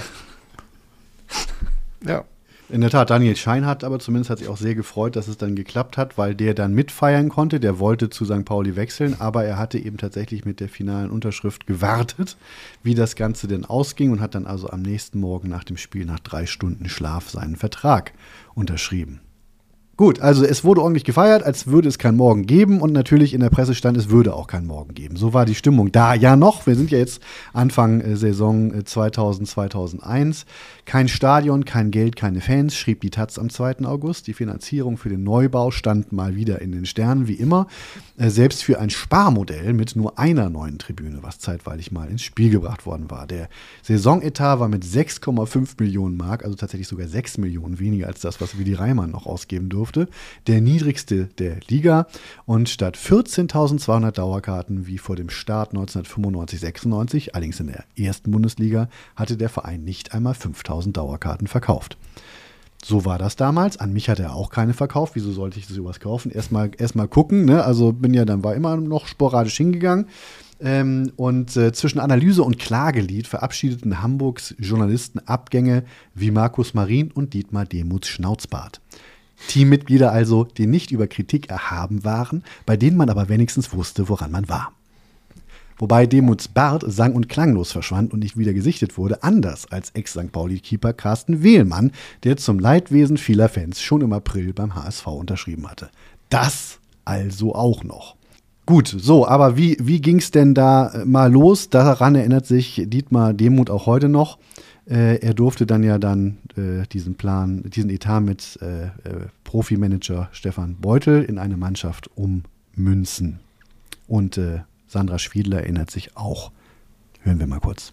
Das war natürlich auch Katastrophe, sodass man ja, eigentlich gesagt hat, mit dem Etat, da hat jeder Drittligist oder, oder weiß ich was mehr. Wir hatten alle Angst. Ich dachte nur so, ja, wenn letzte Saison so scheiße lief und das jetzt eigentlich voraussetzende Rahmenbedingungen noch beschissener sind, was soll denn das werden? Ja, die Neuen fasste die Presse mit Formeln wie Fußballspieler XY unerkannt, Taz oder Aufgalopp der No-Names Hamburger Morgenpost zusammen, denn auf dem Platz hatten sie sich keinen Namen machen können. Ja, also da waren uns tatsächlich die Oberhausener, Slatko Basic und Daniel Scheinhardt noch die erfolgreichsten, äh, als Teil der zweitsichersten Abwehr der Vorsaison. Da konnte man also so ein bisschen was zu sagen. Äh, die, die Demut sah das auch ähnlich, hier nochmal eher im O-Ton aus unserem Zeitzeugenarchiv. Ja, dementsprechend so die Spieler äh, verpflichtet, die vom Charakter her, die es kennen, ein paar erfahrene, äh, Harry Rath, Paczynski, die nicht einfach sind. Aber ich mochte immer solche Spieler, die dann aber auch dann Verantwortung übernommen haben auf dem Platz. Wer da natürlich in der ganzen Darstellung noch fehlte, das war natürlich äh, Markus Lotter, äh, der mir persönlich auch sehr früh schon sehr ans Herz ge äh, gewachsen ist. Ähm, zu Lotte habe ich dann festgestellt, kann man auch immer noch ganz wunderbare Porträts aus der Zeit im Internet finden. Äh, äh, aus dem Jahr 2000 gibt es hier ein schönes Porträt aus der Welt, das, glaube ich, fast Ach, wisst ihr was, hört ihr meine andere Stimme? Gib's einfach mal einen Christopher rüber. Ich muss dazu sagen, ich habe ja mal Markus Lotter für die Schülerzeitung interviewt. Aha! Im, im, im Eiscafé Adar in, äh, in der Osterstraße. Jetzt denken wieder alle, wir hätten das hier tatsächlich vorher abgesprochen, aber nein, Nee, Christopher nee, wusste nicht, dass er weil, jetzt gleich weil, dieses mit Porträt. der, weil seine Frau mit der Frau meines Kunstlehrers gut befreundet war. Ach. So. Gesamtschule Stelling, Grüße gehen raus. Ja. Markus Lotter, Ausrufezeichen. Kein Zweifel, er fälschte von der Kleidung her aus dem Rahmen. Bordeauxfarbener Wollpullover, die dunkelblaue Pudelmütze tief ins Gesicht gezogen, so betritt der Mann das Restaurant in der Hamburger City. Sein Outfit ist nicht nur modisch und farblich geschmackvoll, es ist auch zweckmäßig, denn draußen haben wir die 0 Grad und es dominiert ein tristes Grau in Grau. Zitat, dieses Wetter schlägt mir schon sehr aufs Gemüt, beginnt Markus Lotter das Gespräch und schaut leicht angewidert durch das Fenster auf die Straße. Als wäre das noch nicht genug, das Porträt Gemütsmensch zwischen Bewegungsdrang und Träumerei in der Welt geht nicht nur auf den Styler, sondern auch auf den Musiker Markus Lotter ein. Sport und Kunst, Kampf und Sinnlichkeit. Markus Lotter, der sensible Individualist, verkörpert beides. So hat ihn die Musik von Keith Jarrett und Wim Mertens derart inspiriert, dass er Lust verspürte, das Klavierspiel zu lernen.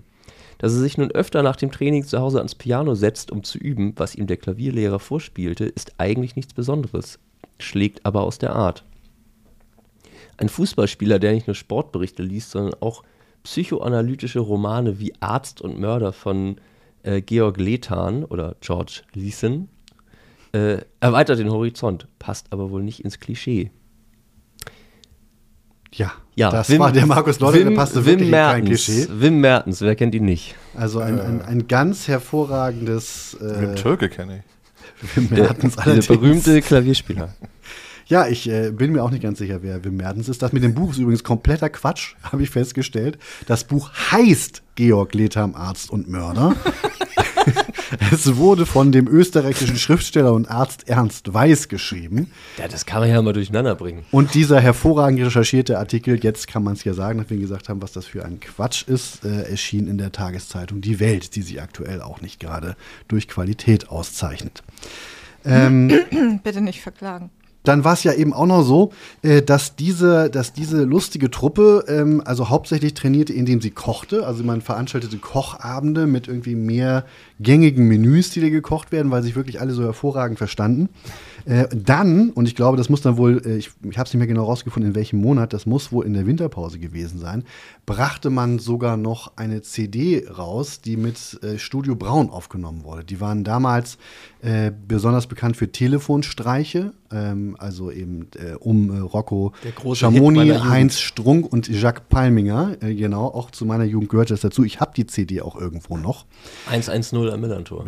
Absolut. Thoralf Konetzka aus, der- auf dem Cover, glaube ich. Richtig. Äh, Thoralf Konetze war in Tat auf dem, auf dem Cover Der drauf. kam erst im Winter, das ist wahrscheinlich, dann muss das danach, ja. Muss danach gewesen sein, stimmt. Ähm, vielleicht können wir trotzdem auch schon mal vorausschauend da einen kleinen Ausschnitt draus bringen. Und zwar deshalb, weil wir gerade über Stefan Beutel, den Manager, gesprochen haben. Der machte nämlich auch mit und hat da erstaunlich große Schwierigkeiten damit in der Rolle zu bleiben, würde ich sagen. Er hat sich als Opfer Stürmer Marcel Harry Rath ausgesucht und er unterbreitet ihm das folgende sehr lukrative finanzielle Angebot. Die haben irgendwie den Etat neu ausgeschüttet und die wollen jetzt, dass einzelne Spieler für 40.000 Mark Teletubby-Kostüm auflaufen. Ja, das würde ich machen. Und diese lustige Mischung Menschen hat dann zusammen auf dem Rasen Fußball gespielt. Also wenn man das alles mal so das auch zusammenzieht. noch. Das, das auch noch. Aber äh, es war dann schon ein Ausrufezeichen, dass also diese gerade erst in der Presse in Grund und Boden geschriebene Truppe dann anfing zu spielen, auswärts in Aalen. Und es ging dann so los. Trulsen und drin ist er. 3 zu 3. Kurft die roten Statisten und schiebt ein. Trulsen hatte Spaß am 5-3. Pauli gnadenlos. Basic, Kronfeldstab 6 zu 3. 6 zu 3 Auswärtssieg gegen Aalen. Äh, zu Hause machten die dann so weiter, nachdem Didi Diemut in der Presse verkündet hatte, man wolle den Gegner durch permanentes Tore schießen. Zermürben, damals dachte ich auch noch, Didi hätte sich das selber ausgedacht. Er hat es natürlich von Trainerlegende Edu Preuß geklaut den Didi tatsächlich auch selber als Spieler noch kennengelernt hatte. Aber muss man sagen, ne, besser, besser gut geklaut als schlecht erfunden. Das Zitat machte natürlich die Runde. Und wenn du dann allen Ernstes auch noch 5 zu 0 gegen Mannheim gewinnst zu Hause, dann ist das einfach schon mal ein ziemlich guter Anfang. Im DFB-Pokal lief es sogar auch 2-1 gegen Leverkusen 2. Ja, gut. Es war dann aber auch nicht so die Saison, wo man nur gewinnt. Das wäre ja vielleicht auch komisch gewesen. Ne? Also, weil man so guckt, okay, dann haben sie in Reutlingen verloren. Da wusste Klaus Bubke dann jetzt also, wo Reutlingen liegt, weil er ja hingefahren ist. Und ich überlege tatsächlich immer noch, was war das erste Spiel, wo ich bei dieser Saison war. Ich wollte eigentlich noch in den Keller steigen, weil ich all diese Tickets natürlich aufbewahrt habe. Und ich bin mir ziemlich sicher, es muss das 2 zu 0 gegen Bielefeld gewesen sein. Ich glaube, ernster genommen habe ich die Sache, und da kann ich mich noch wirklich an einen Moment äh, erinnern, den glaube ich auch noch viele andere äh, erinnern. Ich war allerdings mal wieder nicht im Stadion. Seltsamerweise erinnere ich mich daran, dass ich diesen Moment unter der Dusche wahrgenommen habe. Ah. Äh, ja, es war Sonntag, der 15.10.2000. Dem späten Duschzeitpunkt entnehme ich, dass der Abend etwas länger gewesen sein muss davor. Mag auch ein Grund dafür gewesen sein, dass ich den Hintern nicht hochgekriegt habe, um mir verflixt nochmal St. Pauli gegen Fürth im Stadion anzugucken. Ähm, ah. Ich hatte irgendwie vorher im Dämmer schon wahrgenommen, dass es ganz gut lief bei dem Spiel. Und dann war eben tatsächlich so die Meldung, äh, wie es dann aber dann ausgegangen war, weil das war eben das legendäre Spiel, woran ich ehrlich gesagt heute immer noch denke, wenn es 3 zu 0 steht, mhm. zur Halbzeitpause, was dann 3 zu 3 ausging. Ja. Und, und, da ging eben wirklich so, ne, da, Junge, du musst was an deinem Leben ändern. Also ich, ich, ich erinnere es auch immer noch. Ich war echt angefressen. Das heißt also, ich war inzwischen schon doch ziemlich dicht an der Saison dran. Man hat auch total schräge Fehlerinnerungen, wie zum Beispiel den lässigen Freistoß gegen Reutlingen dann in der Rückrunde, den Markus Lotter in meiner Erinnerung also quasi pfeifend ins Netz gelegt hat. War aber gar nicht so. Markus Lotter hat gegen Reutling an diesem Donnerstag kein Tor geschossen äh, oder die, die Daten stimmen mir äh, nicht. Äh, das war Marcel Rath, der gegen Reutling geschossen hat und Lotter hat gegen Nürnberg das Tor geschossen. Aber hoffentlich immerhin per Freistoß und Pfeifen. Erinnert sich jemand noch hier dran? Nee. Also, äh, bei Lotta erinnere ich mich eher, war das, hat er nicht mal eine Ecke verwandelt direkt? Kann das sein? Oder äh, ist das auch eine Fehl Das hatten wir in der letzten Folge FCSP-Geschichten, das Ende in Klammern, dass so. Markus Lotter eine direkte Ecke gegen den MSV Duisburg verwandelt hat. Und das war das erste Tor, was mit Song 2 gefeiert ja, genau, wurde. Da, daher kam das. Leicht ja. passiv-aggressive Unterton. Ich weiß, ja nicht, ob, ich weiß ja nicht, ob ihr diesen Podcast hört, aber ähm, es hat stattgefunden. Die sind manchmal so lang die Folgen. Ja.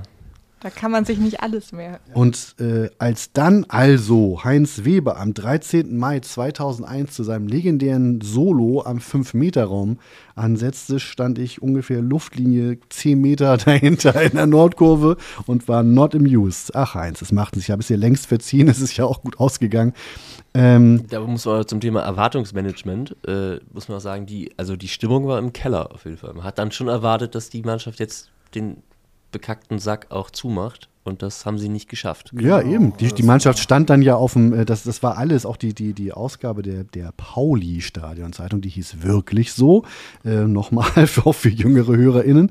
Äh, das war alles schon so vorbereitet, dass die wieder auf dem Docks-Balkon stehen, wie irgendwie 1995. Und äh, man hätte ja wirklich auch nur gewinnen müssen und die Sache wäre rechnerisch safe gewesen. Genau, gegen Hannover war das, genau. Das war gegen Hannover und es ist heute gar nicht mehr so leicht auszumachen, ob dieser eine Punkt, den sie dann doch gewonnen haben, haben, äh, nun so wichtig war oder nicht, weil sie hätten mit etwas schlechterem Toreverhältnis dann tatsächlich das Ganze nochmal versemmeln können.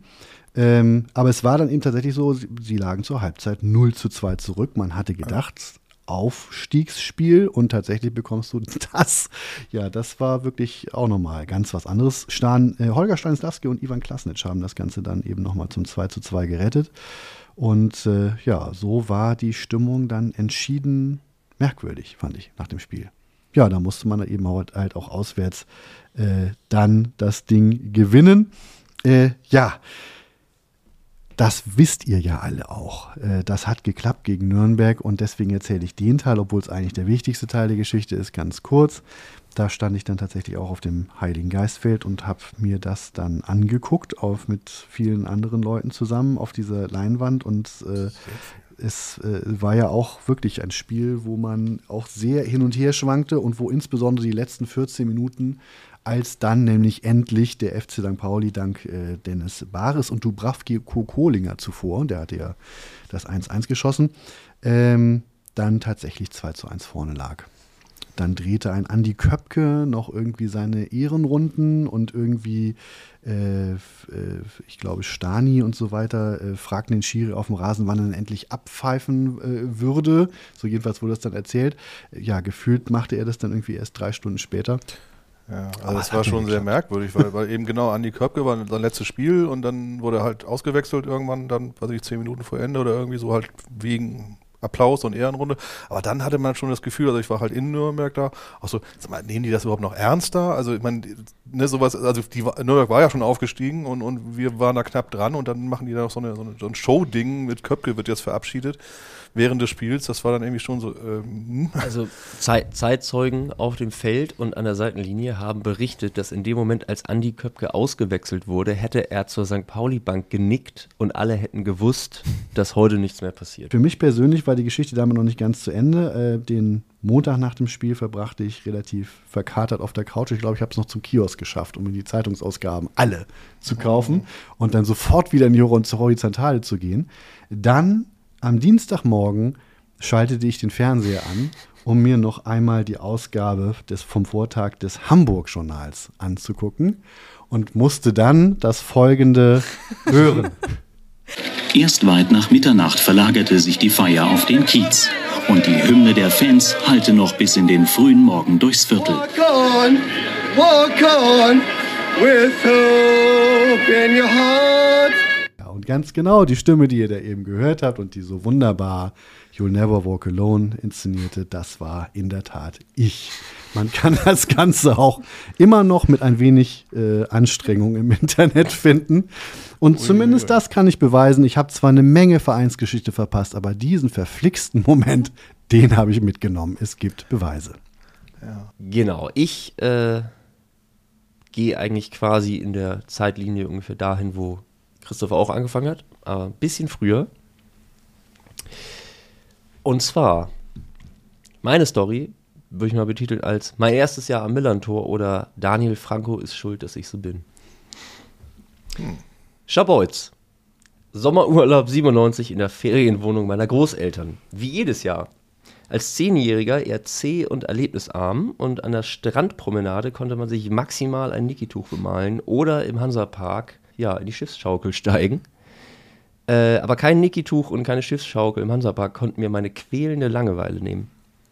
Ich brauchte irgendwie was anderes. Und im Zeitungskiosk neben dem Restaurant Salentino an der Strandpromenade war es dann soweit. Äh, ich kaufte mir einfach so aus dem Nichts mein allererstes Kicker-Sonderheft. Ihr wisst Bescheid. Da ging's los. Meine Kicker-Sonderheft-Affinität, zumindest bis ich 16 war, war ungebrochen seit dem Tag. Ich hatte bis dato noch kein Stadion von innen gesehen, maximal mit meinem Vater das Champions League Finale 97 geschaut, als Marcel Reif einfach nur schrie. Ricken! Ja! Ich habe auch noch ein bisschen EM 96 geguckt, aber auch irgendwie nur so beiläufig. Komischerweise hat sich nur so ein Tor eingebrannt und das war Karel Poborski, als er, äh, ich glaube, es war das Halbfinale Tschechien gegen Portugal, den Tor da von Portugal mit einem 30-Meter-Lupfer äh, austrickste. Ja, äh, aber mein Bruder ging schon länger ans Millantor, also damals noch Wilhelm Koch Stadion. Ja, ich war also präpariert. Der FC St. Pauli war mal wieder aus der Bundesliga abgestiegen. Komisch, das kommt bei mir irgendwie immer vor. Und es war meine erste Saison als Fan, die Zweitligasaison 97, 98. Was war das für eine Saison, muss man sich auch fragen. Auf den ersten Blick eine Saison zum Vergessen. Sportlich, aber auch äh, im Vereinsumfeld. Also gerade frisch abgestiegen, trübe, Wei trübe Weisener Jahre, Risse zwischen Verein und Fanszene. Aber in der Rückschau betrachtet war in dieser Saison alles drin. Spielermeuterei, Transferflops, Spieler ohne Spielberechtigung, Trainer tritt zurück, Vizepräsident tritt zurück, historische Jahreshauptversammlung, Beginn einer neuen Form des organisierten Supports auf der Gegengrade und irgendwo dazwischen die AGIM und ein neuer Aufsichtsrat. Der erste Aufsichtsrat. Ich konzentriere mich hier jetzt mal auf die Monate Juni bis Dezember 97. Aber erstmal zurück nach Schabolz. Da saß ich also an der Ostsee, gepackt vom Fußballfieber. Es dauerte keine zwei Tage und ich kannte alle Spieler und alle Neuzugänge des FC St. Pauli auswendig. Klangvolle Namen, die mir bis heute noch Gänsehaut verursachen. Michael Mason, Cem Karaca, Markus Marin, Carlo Werner. Gänsehaut.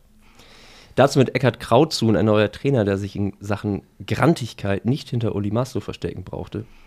Und ein junger Mann, der im Zuge des Sommers 97 auch seinen Weg ans Millantor fand. Ein Spieler vom Bayernligisten FC Starnberg, Thomas Meckle. Er erinnert sich an seine ersten Tage im Verein. So kam es dann, dass ich 1997 damals bei St. Pauli meinen ersten Vertrag unterschrieben habe, ohne zu wissen, wer eigentlich der Trainer ist, weil ja Uli Maslow dann entlassen wurde. Und ich kann mich noch ganz gut erinnern, ich, äh, ich war 97 in der Türkei im Urlaub und kam vom Flughafen zurück, fuhr mit der S-Bahn nach Hause und las dann in der S-Bahn, dass Eckhard Krautz ein neuer Trainer beim FC St. Pauli wird. Und nach, nach einer Woche holte mich dann Eckhard Krautz und zu sich im Bus nach vorne und meinte dann nur zu mir, sag mal, ich mal eine Frage. Wie heißt denn du eigentlich? Auf welcher Position spielst du und wo kommst denn du eigentlich her? Und das war, das war dann meine erste Woche beim FC St. Pauli. Aber schon in der ersten Woche gefragt. Ja, immerhin, Gut, nicht, ja. nicht erst nach einem halben Jahr. ähm, ja, aber Thomas Meckle, der dann später ähm, einer meiner Lieblingsspieler sein sollte, war nicht sofort mein Lieblingsspieler der Herzen, sondern ein brasilianischer Testspieler. Daniel da Costa Franco. Im Sommertestkick gegen Schalke 04 soll sich Folgendes zugetragen haben. Der Testspieler Daniel Franco zeigte alles, was er konnte, alle seine Tricks, spielte groß auf und setzte als Kirsche on top akrobatisch einen Seitfallzieher gegen die Latte. Kaufen, kaufen, kaufen. Schalte ist von den Zuschauern. Und Manager Helmut Schulte schien diese Handlungsempfehlung ernst zu nehmen. Doch auch der VfB Stuttgart war vermeintlich am Edeltechniker interessiert. Und so kam es zu einem langen Transfer hin und her, welches sich in Scharbeutz mit absoluter Hochspannung verfolgte. Anfang Juli war es dann soweit. Die Mopo titelte FC Sao Pauli statt VfB Stuttgart. Der Edeltechniker Daniel Franco wechselt zum FC St. Pauli. Der Brasilianer. FC St. Pauli klingt wie mein Heimatverein FC Sao Paulo. Da habe ich gleich eine Verbundenheit gespürt. Ja, Das das, das klingt klasse. äußerst nachvollziehbar und logisch. Zwar spielte Daniel Franco niemals für den FC Sao Paulo und hat, ist auch nicht in Sao Paulo geboren, sondern in Porto Alegre. Egal. Da kann man ja mal ein Auge zudrücken. Das heißt, das Zitat war dann vermutlich auch noch erfunden. Das passte ja so schön zur Headline. Das ist ja wirklich. Ja, nach dem Wechsel wurde klar, warum es nur der FC St. Pauli wurde. Der Knöchel des Mittelfeldspielers war bereits vor Vertragsunterschrift komplett hinüber. Gebannt las ich äh, alle Presseberichte, die ich finden konnte, rund um den FC St. Pauli. Ähm, und auch ein weiterer Stürmer fiel mir ins Auge. Jacques Goumay. Dieser wollte im Sommer 96 von Homburg ans Millantor. Doch die Saarländer verweigerten den Wechsel und zogen eine einseitige Option auf Vertragsverlängerung. Von der hatte Goumay allerdings noch nie etwas gehört. Daraufhin trat der Spieler in Streik. Laut Homburg angestiftet vom FC St. Pauli. Helmut Schulte, wir haben nichts damit zu tun. Ein Jahr später und 600.000 Mark ärmer durfte der Verein, der FC St. Pauli, 600.000 Mark ärmer, durfte Gumay endlich ab Sommer 97 für den FC St. Pauli auflaufen. Der Präsident vom FC Homburg sagte übrigens damals über Gumay, er ist das größte deutsche Fußballtalent. Ja, Gumay machte drei Spiele und wurde im Winter zum FSV Mainz transferiert. Ähm, ja, aber was natürlich noch zu meinem Glück fehlte, war mein erstes Mal am Millantor. Die ersten Spiele der Saison ließ ich, noch, ließ ich aufgrund äh, hochgradig ausgeprägter Menschenscheu dann noch äh, passieren. Und an meinem elften Geburtstag, ich war also elf Jahre alt, ich bin quasi jetzt sozusagen hier der als jüngstes am Millantor war, so Preis, Das preisverdächtig. ist nicht schlecht. Ja. Ich war eindeutig Ähm, älter. Mhm. Oh ja. an meinem elften Geburtstag schenkte mir mein Bruder was Besonderes. Er nimmt mich mit ans Millantor zu einem Heimspiel gegen Fortuna Köln. Wow. Ja, ein, ein Sticker zu der Zeit sagte mal, die Bundesliga ohne St. Pauli ist wie Hamburg ohne Hafenstraße. Und ähm, ja, was gehört natürlich auch zum FC St. Pauli wie die Hafenstraße zu Hamburg? Richtig, die Enttäuschung. Enttäuschung Nummer eins. Daniel Franco war nicht auf dem offiziellen Mannschaftsposter des FC St. Pauli zu finden. Oh. Dafür mehr Taxofit-Koffer als Spieler. Enttäuschung Nummer zwei. Mein Bruder hatte unsere Verabredung vergessen. Das ist traurig. Immerhin ein äh, Kindergartenfreund und seine Eltern nahmen mich spontan mit ins Stadion. Irgendwann mei- meinte mein Kumpel, ich will lieber sitzen. Also kletterten wir im Umlauf am Südende der Gegengartenkonstruktion auf die Sitzplätze. Damals war gefühlt jeder zweite Platz frei, denn zu diesem Spiel wollten nur 15.457 Zuschauer gehen. Enttäuschung Nummer drei, Daniel Franco hat nicht gespielt. Oh. Aufgrund der, einer verletz, verletzten Misere musste Trainer Krautsun auf insgesamt sieben Spieler verzichten. Ein katastrophal schlechtes Spiel und wir hören mal rein. Na, was glauben Sie, was jetzt kommt? Richtig, ein Abspielfehler. Und jetzt schauen Sie mal genau hin.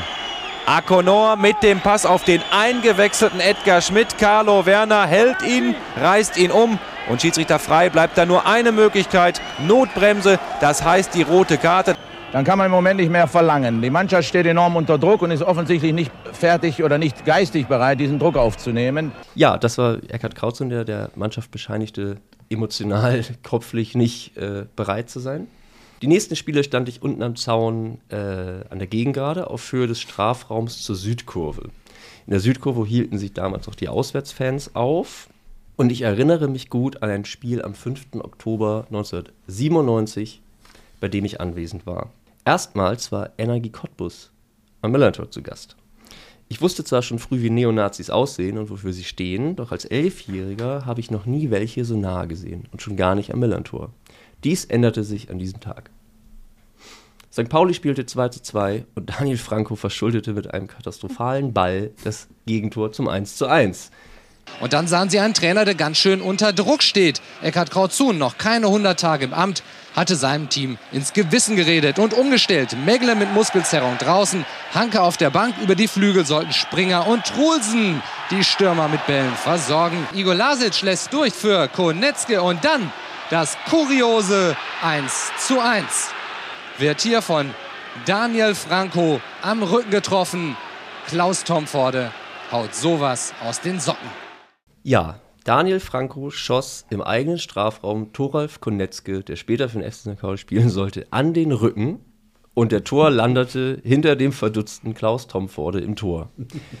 Matthias Scherz schoss in der letzten Minute das 2-2 gegen den Aufsteiger Energie Cottbus. Gegen die wir übrigens ein Jahr zuvor im DFB-Pokal Viertelfinale ausgeschieden sind. Im Elfmeterschießen. Im Elfmeterschießen. Maschi- Übrigens, Matthias Ma- Scherz. Matthias Scherz, auch da wieder. Ja, und ein, knapp einen Monat später, nach diesem Spiel gegen Energie Cottbus, sollte sich im Block 1 der Gegengrade und am Dach eine Gruppe gesangsfreudiger Fans versammeln, die diesen Bereich offiziell zur Singing Area deklarierten. Am 7. November muss es an der neuen Form des organisierten Supports gelegen haben, dass St. Pauli in den letzten Minuten gegen Karl Zeiss Jena aus einem 0 zu 1 noch ein 2 zu 1 machen konnte.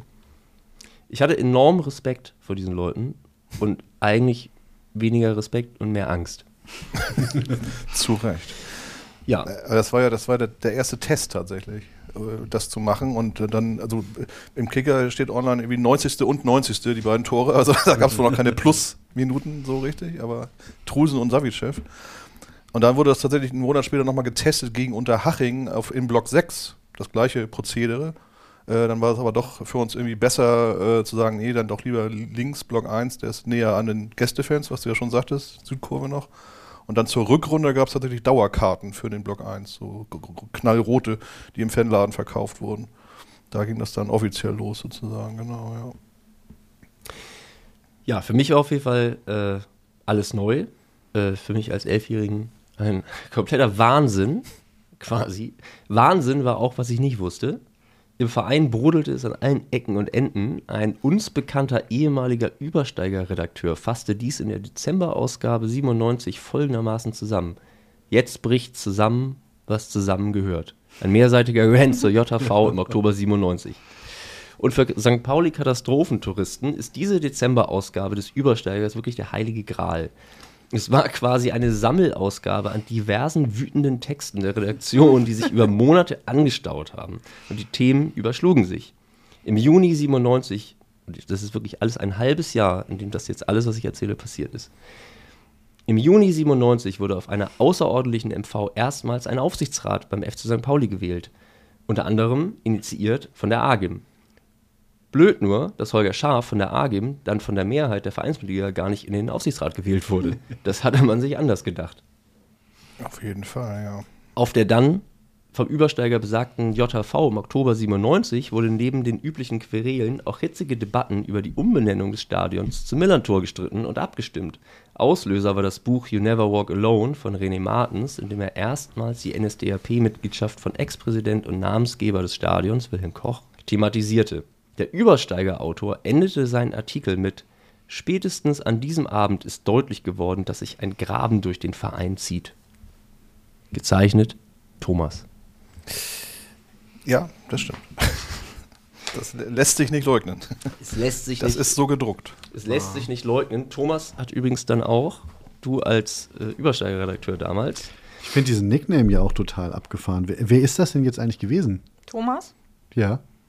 Deine, ja, ist ja schon gut, ist ja schon gut. Ich wollte ja nur einmal Er kurz. er wollte noch mal kurz- So, so Ja, tun, als hätte ich es nicht unser- geplant. unser- Andere waren da einfallsreicher, was, was die unser, ge- genau, unser geschätzter angeht, ja. Kollege Thomas hat übrigens auch noch Anmerkungen des Autors dahinter, äh, da dieser Artikel von der JHV im Oktober erst im Dezember erschienen ist und relativ, ich sag mal, viel Kloake im Verein noch nach oben gesprudelt ist zwischen diesen zwei Monaten. Ähm, hat der Autor sich noch dazu hinreißen lassen, noch eine kurze Anmerkung hinterzuschreiben. Anmerkung des Autors. Dieser Artikel wurde bereits vor den letzten Ereignissen im Verein verfasst, wäre ansonsten mit Sicherheit schärfer und emotionaler ausgefallen. Ausrufezeichen. Ja, da ging, ja gut, das erzählst du im Zweifel noch, was da noch alles so passiert ist, aber ja. Ja, schärfer und emotionaler, denn der braun-weiße gute Laune-Dampfer nahm jetzt erst volle Fahrt auf. In der gleichen Übersteigerausgabe unter dem Titel Reclaim Your Club wurde der erzwungene Rücktritt von Vizepräsident Christian Hinspeter massiv kritisiert. Dieser trat am 2. Dezember 1997 zurück, da er es laut Präsidium verpasst haben soll, Weisener und Co. über seinen Austausch mit der AGIM zur Umstrukturierung der passiven Mitgliedschaft zu informieren. Boah, Skandal. Doch Weisener soll Hinspeter, der lange Zeit als Präsidiumsmitglied quasi sein Ohr am Puls der Fanszene hatte, übel genommen haben, dass er die Gründung der AGIM und der Einmischung der Fans in Vereinspolitik nicht verhindert haben soll. Äh, so gab es im Übersteiger sowohl eine Abrechnung mit dem Präsidium als auch mit Christian Hinspeter. Denn dieser soll sich durch die Gründung der AGIM persönlich angegriffen gefühlt haben. Ja, es war viel los. Auf einigen Seiten später heißt es dann, Fußball ist ein Schweinegeschäft. Trainer Eckhard Krautzuhn musste zurücktreten. Noch im November, nachdem sich der Spielerrat des FC St. Pauli vermeintlich einstimmig gegen den Trainer ausgesprochen hatte. So wurde es zumindest Heinz Weisener verkauft. Wir hören mal rein. Chaostage bei St. Pauli. Mit seinem Rücktritt kam Eckhard Krautzuhn dem Rauschmiss zuvor. Nichts ging mehr. Der Spielerrat hatte ihm das Vertrauen entzogen, sprach sich bei Präsident Weisener gegen den Trainer aus. Sein System und ständige Umstellung seien der Hauptgrund für die sportliche Misere. Wir waren einfach der Meinung, wenn wir auf, auf diese äh, Weise weitermachen oder in dieser Weise weitermachen, äh, würden wir äh, Weihnachten auf dem Abstiegsplatz überwintern.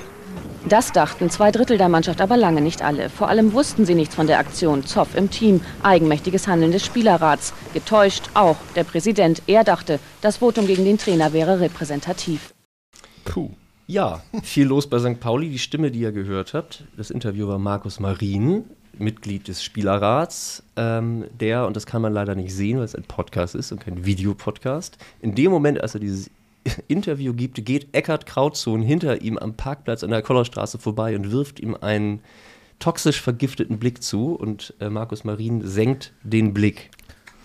Ich glaube, das war noch nicht die Kollaustraße, aber das ist auch nebensächlich. Es ist stimmt, es war gar nicht die Kollerstraße. Das Trainingsgelände irgendwo am Stiefmütterchenweg oder wo auch immer es damals war. Ähm, ja, und Mitglied des Spielerrats war auch das Tier im Tor, Klaus Tomforde. Äh, mit Eckhardt versucht, äh, oben mitzuspielen und das ist uns dann irgendwann nicht ganz so gelungen. Und äh, wir als, als äh, Spielerrat haben uns dann natürlich da nicht die Augen vor verschlossen, weil der Ecki dann auch öfter nach dem Spiel gekommen ist und so, ja, warum hat das denn jetzt wieder nicht geklappt und so weiter, was ist denn los und so weiter. Und dann haben wir uns dann zusammengesetzt im Spielerrat. Das liegt daran, weil wir zu hart trainieren, also jeden Tag zweieinhalb Stunden, zwei Stunden, egal ob 30 Grad oder 10 Grad minus. Der Sache entsprechend haben wir das dann beim Präsidium vorgetragen. Dass dann das Präsidium daraufhin den Trainer entlässt, war überhaupt nicht in unserer Absicht. Äh, letztendlich hat er sich dann verabschiedet äh, von jedem mit, mit Händedruck, auch von mir mit Händedruck, aber von Markus Marin und von äh, Werner nicht. Und das habe ich dann nicht verstanden. Das ist dann nicht intern geblieben. Ja, und dann waren wir dann nachher Spielerrat Hochverrat. So. Und das wurde dann halt so, so dann im, im Stadion auch so, so ausgelebt. Ja, Klaus Tomforde hatte noch quasi die Hand an Eggert Krautzun dran, an Ecki, aber ähm, ja, es wurde ungemütlich im Club. Denn auch hier im Übersteiger möchte ich einmal dazu sagen, auf dem Titelblatt des Übersteigers stand Kampfbuch rund um den FC St. Spielerrat. Und in der Rubrik Sport des Übersteigers titelte man A Look Back in Anger. Der Mannschaftskader wird von Redaktionsmitglied Captain Braunbär liebevoll als FC St. Spielerrat betitelt und unter, unten sieht man ein Foto von Krautzuns Nachfolger Kleppinger an der Seitenlinie mit dem Titel Spielerrat is watching you. Weiter schreibt der Übersteiger zur sportlichen Lage, ich zitiere mal aus dieser wunderbaren Ausgabe von Captain Braunbär geschrieben, der ja schon erwähnt wurde. Kennt ihr dieses Gefühl, das sich so anfühlt, als wenn sich zwei große Klauen um euren Hals legen und dann langsam anfangen zuzudrücken, so lange bis ihr keine Luft mehr bekommt und blau anlauft? Wisst ihr, wie schön es ist, wenn dieses Gefühl nachlässt?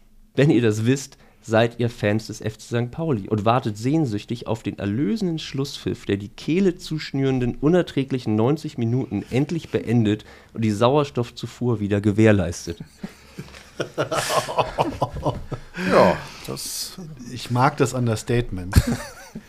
ja, die Stimmung, die Stimmung war äh, extrem gut. Ich möchte dazu auch noch mal Selina, wenn du vielleicht das gelb markierte lesen magst. Dein ganzer Zettel ist gelb markiert. Nur, nur diesen Part hier, denn die Taz hat sich auch noch eingemischt. Präsident Heinz Weisener, der den Trainer mit den blumigen Worten Schönen Dank, Herr Krautzun, verabschiedete, war bereits am Mittwochabend mit seinen ehemaligen Angestellten in Klausur gegangen. Zuvor hatte der sechsköpfige Kicker-Betriebsrat unter Leitung von Kapitän Carsten Pröpper dem Vereinsboss sein Leid geklagt. Dabei sei es, so Weisener, um wechselnde Aufstellungen und andere Unannehmlichkeiten im Alltag eines Berufsfußballers gegangen. Verwundert reagierte Weisener darauf, dass der Mannschaftsrat seine Aktivitäten zuvor nicht mit dem Gros der restlichen Spieler abgesprochen hatte. Beim Gespräch am Mittwochmittag sei Weisener aber davon ausgegangen, dass die Delegation für die gesamte Mannschaft spricht. Arbeitsrechtliche Schritte gegen das eigenmächtige Sextett wollte Weisener nicht ausschließen. Es wird noch einiges zu bereden geben. Weniger galant formulierte es der überraschte und enttäuschte Krautzun. Einige Halbmillionäre verpissen sich, anstatt den Mut zu besitzen, zum Trainer zu kommen. Wieder etwas gelernt, gestand er, gestand der in Anführungszeichen alte Trainerfuchs. In dieser Branche kann man niemandem trauen. Ja, die Stimmung scheint äh, auf dem Höhepunkt gewesen zu sein. In, genau, in dieser Branche kann man niemandem trauen. Äh, beim nächsten Spiel, dem ersten Spiel nach der, äh, dem Rücktritt von Eckhard Krautzun, fand sich ein Banner auf der Gegend gerade. Auf diesem Banner stand: Trainiert euch doch selbst, ihr Wichser. ja, äh, prägnant. Das war jetzt aber nicht auch von mysteriösen US-Autor Thomas. Nee, also Transparente gemalt habe ich glaube ich noch nie irgendwie so ernsthaft. Nee, also ich weiß jetzt nicht, wer, ernsthaft nicht, wer, wer, das jetzt wirklich initiiert hat in, in, in weiß ich nicht. Also das ist ein Gerücht, das sich hartnäckig hält, dass Thomas Transparente gemalt hat. Hat nicht auch in dem offiziellen FC St. Pauli Podcast irgendjemand von einer großen Fangruppe auf der Süd gesagt, er man müsste dafür, dass es Transparent, politische Transparente am Millantor gibt, jetzt auch so Leuten danken wie Thomas Glöy und ja, Raphael ich Kansky. Das, äh, gehört und war äh, überrascht, also weil wie gesagt, also äh, naja, wie auch immer, aber dass es transparent das gab, definitiv, ja klar, weil ist ja auch äh, dokumentiert, aber ich weiß tatsächlich nicht, wer das jetzt wirklich effektiv gemacht hat, weiß ich nicht.